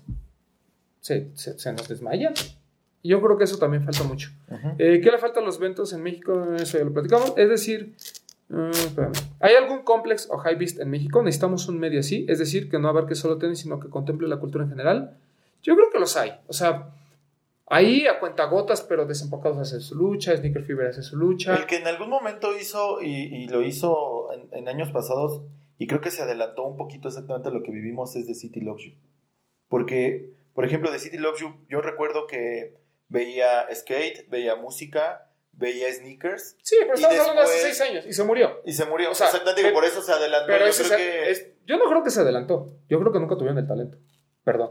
Ok, Porque lo ves ahora. ok. Porque ahora que pueden tener la difusión y pueden tenerlo, no, yo honestamente se quedan cortos en cuanto Sí. al manejo de Hay información. muchas cosas, sí. ¿no? O sea, no, no es posible que con los followers que tengan, tengan esas vistas. Ok. Perdón. Sí, no, está bien. Que eso es lo que pasa con Complex. Y lo que platicamos al principio, ha evolucionado al mismo ritmo que la, que la cultura y que la industria. O sea, Complex es, a- aporta culturalmente, aporta en la parte del hype y ha metido varias cosas, porque tienen varios expertos en varias cosas. Y creo que aquí en México los medios se quedan cortos porque quieren dos o tres personas. Para empezar, volvemos al mismo tema. Es una cuestión de dinero. Sí, Las mismas marcas no pagan absolutamente nada. Nada. En México pagan muy poco. Entonces, si tú quieres que Desempacados crezca con la música, con el streetwear, pues necesitan gente experta en eso y necesitan Ujú. pagarles. Porque además ahora todos quieren hacer su medio y les dura tres meses el gusto porque se dan cuenta Sí. que no hay dinero que lo soporte. Totalmente. Entonces, Dinero para ir a eventos, dinero para consumir las cosas, dinero para tener para hacer el unboxing. ta, Pues ta, es que ta, si, ta, ta, ta, si le tienes que dar seriedad, tiene que ser un trabajo y la gente Claro. tiene que vivir de algo. De Claro, o sea, Mencionan, por ejemplo, lo de. Mencionan eh, lo de Complex. Este. Quien ha visto los, los, los, programas que hacen dentro de Complex, la de Life of Complex Con, güey, son empresas. Sí, son no, empresas son- y son gigantes. son- producciones Claro, serias. sí, y eso, sí, y eso y hay cuesta. muchísima gente trabajando. y ustedes no son vean, tres. y ustedes vean quién patrocina esas Sí, cosas. claro, el o sea, McDonald's. el sneaker shopping es McDonald's. O sea, no, son, no solo son marcas de streetwear o, de, o, o de tenis, sino van más allá. ¿Dónde se Entonces, publicitan? en el día en que Pepsi voltee y diga, ok, yo puedo hacer algo con desempacados y, ¿no? y vamos a hacer un programa, un sneaker shopping mexicano, ah, bueno, pues, o sea, ya desempacados tiene la lana para hacerlo. Claro. Pero con lo que se paga hoy y con lo que se hace, es muy difícil diversificar en otros temas. Y yo creo que aún así, por ejemplo, muchos, o sea, yo, yo realmente reconozco lo que hacen, lo que son los medios aquí en México, porque lo que se hace es algo que dentro de las posibilidades Claro. está bien hecho, güey. sí, sí, o sí. sea, yo, yo debo de reconocer, por ejemplo, el contenido que ustedes generan, que finalmente a ustedes no les pagó ningún, a a ustedes no les pagó nadie el viaje a ComplexCon, sino de su bolsa. Y generaron contenido y las historias, Pero y Es la que- misma inversión que hace No, la exactamente, Kicks, por que hace la Stop en Claro, equipo, totalmente, en pero es que- producción, en- Yo, yo creo que volvemos a lo mismo. Quien se queda corto no son los medios, es la gente Sí, alrededor. totalmente. O sea, las mismas marcas, Totalmente. cuando le dicen a un influencer, toma tu dinero y ve tú a ComplexCon, en lugar de dárselo a Laystop, por ejemplo, Totalmente. yo creo que nos demuestran que su interés va más allá de que se hagan las cosas bien en México a nivel de medios. Sí, Entonces, sí, es que vivimos en la era de los números y no de la calidad. ¿no? Exacto. Así es. Pero qué bueno que tuvo la posibilidad de ir este, tanto Legendary Kicks como Sí, Legendary sí, Kicks sí, como, son esfuerzos eh, este, grandes realmente. Y yo no, yo no, yo creo que al menos en cuanto a información de sneakers, estamos a la par. Sí, o sea, la información nos llega igual, la, eh, la curamos de la misma manera. Anteriormente, ¿qué ocurría? Que teníamos la barrera del idioma. Ahora tienes a Claro. un Poxte que te habla, tienes a un Román que te habla, tienes a un Axa que te habla, tienes a Sam, que, a Sam que te habla, a Paul. O sea, consúmelos, güey. O sea, realmente es Sí, eso. no. ¿Por qué? Porque ahí es cuando Es que, mira, realmente te vas a dar mismo cuenta entre la diferencia entre Volvemos los a lo que pasa con los las medios. tiendas. Nosotros las tenemos idealizadas de alguna manera, se Ujú. vuelve algo aspiracional, pero en México tenemos con qué competir. Claro. O sea, para mí Lost está entre el top 10 de boutiques del- a Sí. nivel mundial. Sí. Fácil. Y si nos vamos a espacio físico, Nine Muchas. Problems, Alive Sur. Por ejemplo, Soul, Soul es muy bonita, Soul. güey, y el, el, el punto está súper padre. O sea, Pero volvemos a lo mismo. ¿Qué pasa? Que si ellos quisieran diversificar y meter más marcas, Saucony, Ujú. Diadora, etcétera, etcétera, La gente no La la, gente no lo compra. Porque la gente quiere el hype, claro. lamentablemente. Este. eh, ¿Qué más? ¿Qué, le gustaría, ¿Qué les gustaría ver en el Sneaker Fever que ComplexCon si tenga? Pues ya lo platicamos un poquito. Música, más este, comida. comida, más pláticas. Yo creo que. Yo sí, yo sí me quedo con lo de los drops, aunque Román dijo que no, pero un drop. Pero, ¿qué drop quisieras ver? Dime, dime un drop que es. O sea, quítalo de Joshua Vides, que ya sabemos que es por Foot Locker. Quítalo, quítalo de No, Converse. no, que hubiera, o sea, ahorita a la mente no tengo alguno, pero que, que se diera la oportunidad. Por de- eso, pero un, un drop que hayamos tenido en Complex con Chicago, que tú dijeras, esto fue mucho mejor que lo que vimos en Sneaker Fever. Si me quitas el de Joshua, ninguno, pero pues ah, el- bueno, pero, pues, de estás Joshua. hablando de uno. Pues, en ¿qué un dije? ¿Eh? Dije uno, dije con uno. Por eso. Y en, comple- y en Sneaker Fever tuvimos varios. El Café Dumont, ahí estuvo. Ujú. Exclusivo El de Sneaker Fever. El de Diadora, el de Rick and Morty, no sé si fue exclusivo de No fue exclusivo, pero ahí estuvo como primer este, paso. Ujú, El, el Daybreak de Undercover, ujú. ahí estuvo, el amarillo. Yo creo que eh, El, el restock de Jeff Staples, ahí estuvo. O sea, yo no, yo no creo que necesitemos. Más bien, ¿tú qué quieres de Es que- es que más bien entiendes güey? como. Porque realmente, por ejemplo, musicalmente, a muchos de nosotros no nos gusta, a lo mejor hay cosas de hip hop que nos gustan, pero no es algo que se masifique como allá. Allá es, del, o sea, es de los géneros más escuchados. No, güey. pero volvemos a lo mismo. O sea, creo que, creo que todo está bien. O sea, pero el tema de los drops, Ujú. lo O recalco. sea, comida, el año pasado, ¿quién ¿qué, tuvo la qué tipo de, oportunidad de, qué de tipo de comer drop en- quieres? Cuando además no tenemos. O sea, si aquí que tenemos unos stands enormes, Ujú. en donde Atmos no entiende todavía cómo controlar a tanta gente, en México, que no hay el espacio, porque el espacio físico como tal es mucho más pequeño. Y que somos los lugares, tampoco tan Y ordenados. que tampoco somos tan decir- ordenados. Claro. Yo no entiendo. O sea, si quisiera un drop, si quisiera el Off White MCA en México en Sneaker Fever, sí, sí lo quisiera. Pero de eso a que sea algo controlado y que valga la pena hacer ahí, no sé. Y además creo que culturalmente-. Y culturalmente, en años pasados se ha hecho un esfuerzo, pero creo que este año fue el parteaguas A- de a mí me parece que- culturalmente que el- para... Que el Saucon y Café Dumont y que tengamos el Daybreak amarillo eh, en Sneaker Fever es igual de relevante que lo de Joshua Vides. Ujú. Chivo Porque cositas, ese chivo todo se va a salir, ¿no? En algún momento. Pero bueno, cuestión de gustos. Eh, con respecto a la organización, a organización de lanzamientos, ¿cómo calificarían ComplexCon? En una base de 10, al de Chicago yo le daría un 7. Pero también hay desmadrillo. 7 también y hay 8. Gente que se mete, hay gente que... Digo, porque tenemos la tenemos el antecedente de lo de Los Ángeles, ¿no? Exacto. Y en Los Ángeles también Comparándolo, hay. pues sí sale perdiendo. Claro. Eh, ¿Cómo se ven en 5 años en esto del Sneaker Game? Pues yo retirado. Sí. Sí, yo, yo creo que va a llegar un momento madre. que ya te vas a cansar. claro. Porque volvemos a lo mismo, o sea, como hobby y eso pues, está padre, pero no sé hasta... Es más, me gustaría ver cuánto de la gente que está metida hoy en esto en cinco años dura. ¿no? O sea, que tanto como revendedor, como coleccionistas, como influencers, etcétera, etcétera. Porque esto tiene que cambiar tarde o temprano. Claro. No sé. En fin. ¿Tú? ¿Tú? No, fíjate que Yo realmente es un gusto muy, es un, es un, de todos los gustos eh, en general como persona, o sea, particularmente, la música y los tenis yo creo que es en algo que lo tengo muy arraigado. O sea, se me hace difícil decir, en cinco años no me van a gustar cuando llevo haciendo lo mismo desde los siete años, güey. Directa o indirectamente, ¿sabes? Claro. Ahorita lo haces más consciente porque ya tienes un stash de cajas, ya tienes una idea de cómo comprar en línea o de tener este a lo mejor pares un poquito más especiales o incluso la calidad la cantidad del dinero que inviertes, güey. Anteriormente tú decías, puta, ya un par, por ejemplo, cuando salió el GC aquí en México, a mí me- literalmente yo no fui a comprarlo a Shelter porque estaba el pedo de la influenza. Pero decías, tres mil pesos y los pago, ya sabes. Entonces ya ese, ese como nivel de precio ya no te importa tanto. A mí me gustaría que se retomaran las bases, literalmente, de lo que a nosotros nos ha gustado como dentro del juego en México.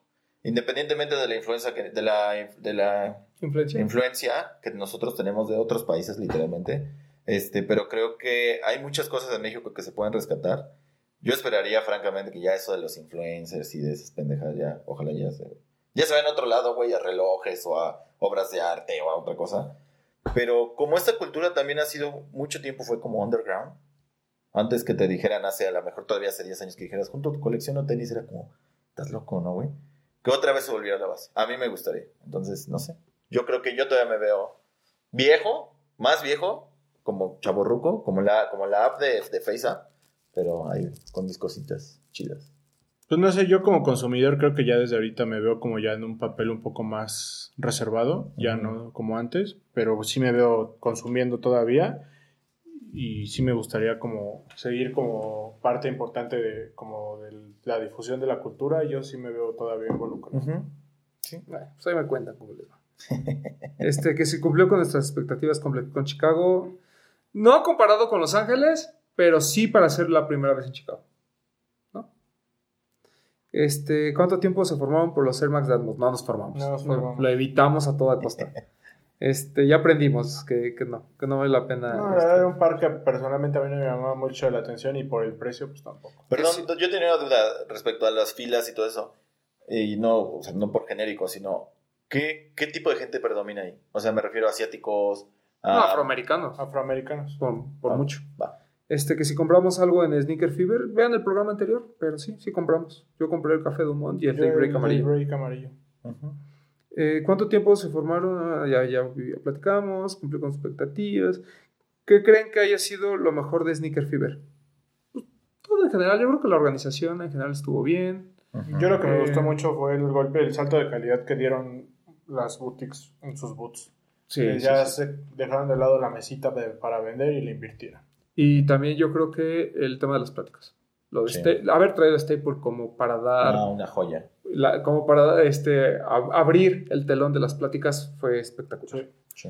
Eh, ¿Qué tan lejos estamos de un evento como ComplexCon en cuanto a gente, vendedores? Ya lo platicamos. Creo que falta más por parte de la gente que realmente de la gente que organiza los eventos. Ujú. Porque va para los dos. O sea, tan- tanto dejan- dejando huella el día que se dediquen a, a- a- hacer lo que ellos comentan que hacen, que es el tema de la cultura, y se quiten el tema del hype, ese día probablemente puedan hacer cosas mucho más interesantes. Y Sneaker Fever, el día en que Dejen pierdan el hacer, miedo. sí, sí, sí. a la, por así decirlo, y traten de involucrar a, a que la gente pague más, ¿no? creo que ese día también se pueden hacer cosas interesantes, pero todo depende de cuánto esté dispuesto a pagar la gente por un evento de calidad. Mientras nos sigan acostumbrando a pagar 200 pesos, tendremos eventos de 200 pesos. Día que nos acostumbren a pagar eventos de 1000 pesos, tendremos eventos de esa calidad. Sí, porque Que siempre decimos- el precio, pero que valga la pena. Siempre decimos, Exacto. es que fue un montón de gente. Pues sí, güey, fue un Es- evento es de por ejemplo, 200 Tú, pesos. tú lo que Va mucha gente. lo- el, el sobreprecio que pagaron en, en Sneaker Fever este año, ¿valió la pena? Totalmente. Si, fui- si- Totalmente. si fuiste a la, a la plática de eh, Jeff Total. Staple, yo creo que valió la pena. Sí. Eh, ¿Qué les pareció eh, modelos de commerce que se estuvieron vendiendo en ComplexCon? Fabulosos. Fabulosos. El de Chinatown y este de Joshua Vides, excelentes. Buenísimo. Que hicimos compras en ComplexCon, compramos mucho de la merch y Breton compró acá el Fue el único par que compré. Sí. Eh, ¿Vieron algo inusual o raro, ya sea de un par o dinámica de ComplexCon? Pues, Pues lo de de Jerry Stash de Lorenzo. Jerry Lorenzo fue muy bueno, la verdad. eso es muy bueno. Y lo de. Y pues lo de MCA, que fue ahí una, rifa. ¿Qué digo? Una rifa muy padre porque era a través de tu brazalete con el que accesas. O sea, te lo escaneaban y ya con eso entrabas a la rifa. Eh, ¿Qué par les asombró más en ComplexCon? De la gente que traía puesto. Pues. ¿El Force no.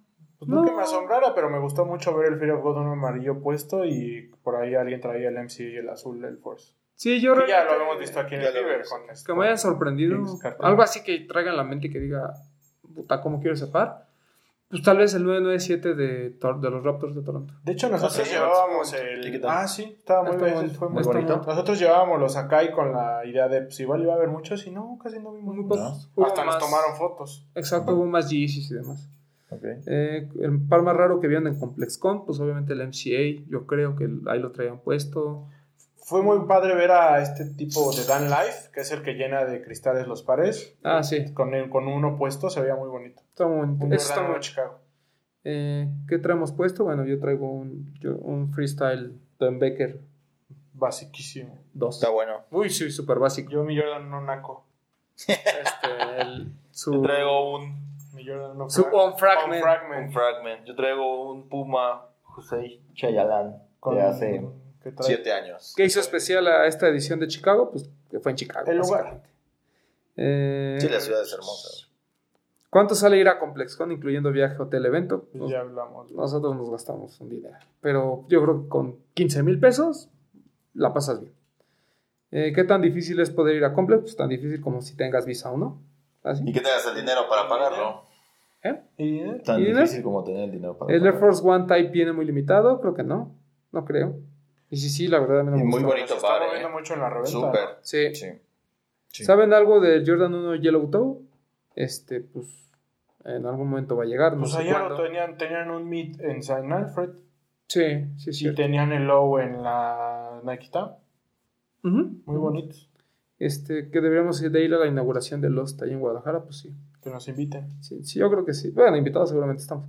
Eh, ¿qué, ¿Qué pasó? ¿Qué se encontraron? a- se encont- Ah, esa es muy buena pregunta. ¿Se encontraron algún seguidor de su podcast en ComplexCon? Sí, estamos muy orgullosos de eso. Nuestro Ah, sí. amigo que, que mandó esa pregunta. Nos güey. pidieron, nos pidieron una foto Saludos ahí. a nuestro amigo. Recuérdame su nombre de usuario, ahí debe de estar, ¿no? Ah, no lo tengo, pero Es algo de The Guitar o una cosa Rick Guitar. Hero. Rick Guitar Hero. Ah, Sí. sí. Nos saludó. Bueno, saludó a Max y luego ya se acercó a nosotros. sí, estamos muy contentos. No preguntó por el doctor, así, de, güey, el doctor. No, no, no, no. no. Ah, bendito Dios. Está bien. Este, Un saludo. ¿Qué más? ¿Creen que el mercado de los sneakers en México dé para más de un sneaker fever al año? Yo creo que sí. Sí. Sí, sí, sí. Sobre todo porque el segundo es cerca de fechas navideñas, ¿no? Que la gente busca regalos. Entonces, ¿Qué opinan del trabajo de Ale Ali May en Jordan? Yo creo que ha traído, ha traído a mujeres y sus piezas en general también nos gustan mucho a nosotros. Mucho. Entonces, muy buen trabajo de, de Ale Ali May, que Una- andaba ahí. por una ahí la vimos. un acierto. Ahí la vimos. Este, ¿cuándo tendrán de invitado a Alex Fernández? Próximamente. Pronto. Ya pronto, ya pronto, ya, ya se, ese arroz ya se coció, ya nada más falta servirlo. Coordinar. Así es. Eh, precios de contra revendedores mexicanos, esto porque ellos tienen la facilidad de StockX. Pues realmente los precios son muy similares. O sea, si creen que ahí es más barato, perdón, pero no. No. De hecho, de hecho lo más barato ya es StockX, entre comillas. Porque no se paga tanto. Y aún, y aún así hay tiendas que sobreviven con precios altísimos como Flight Club, Round 2, Soul Stage. Sí. Y la razón es la inmediatez.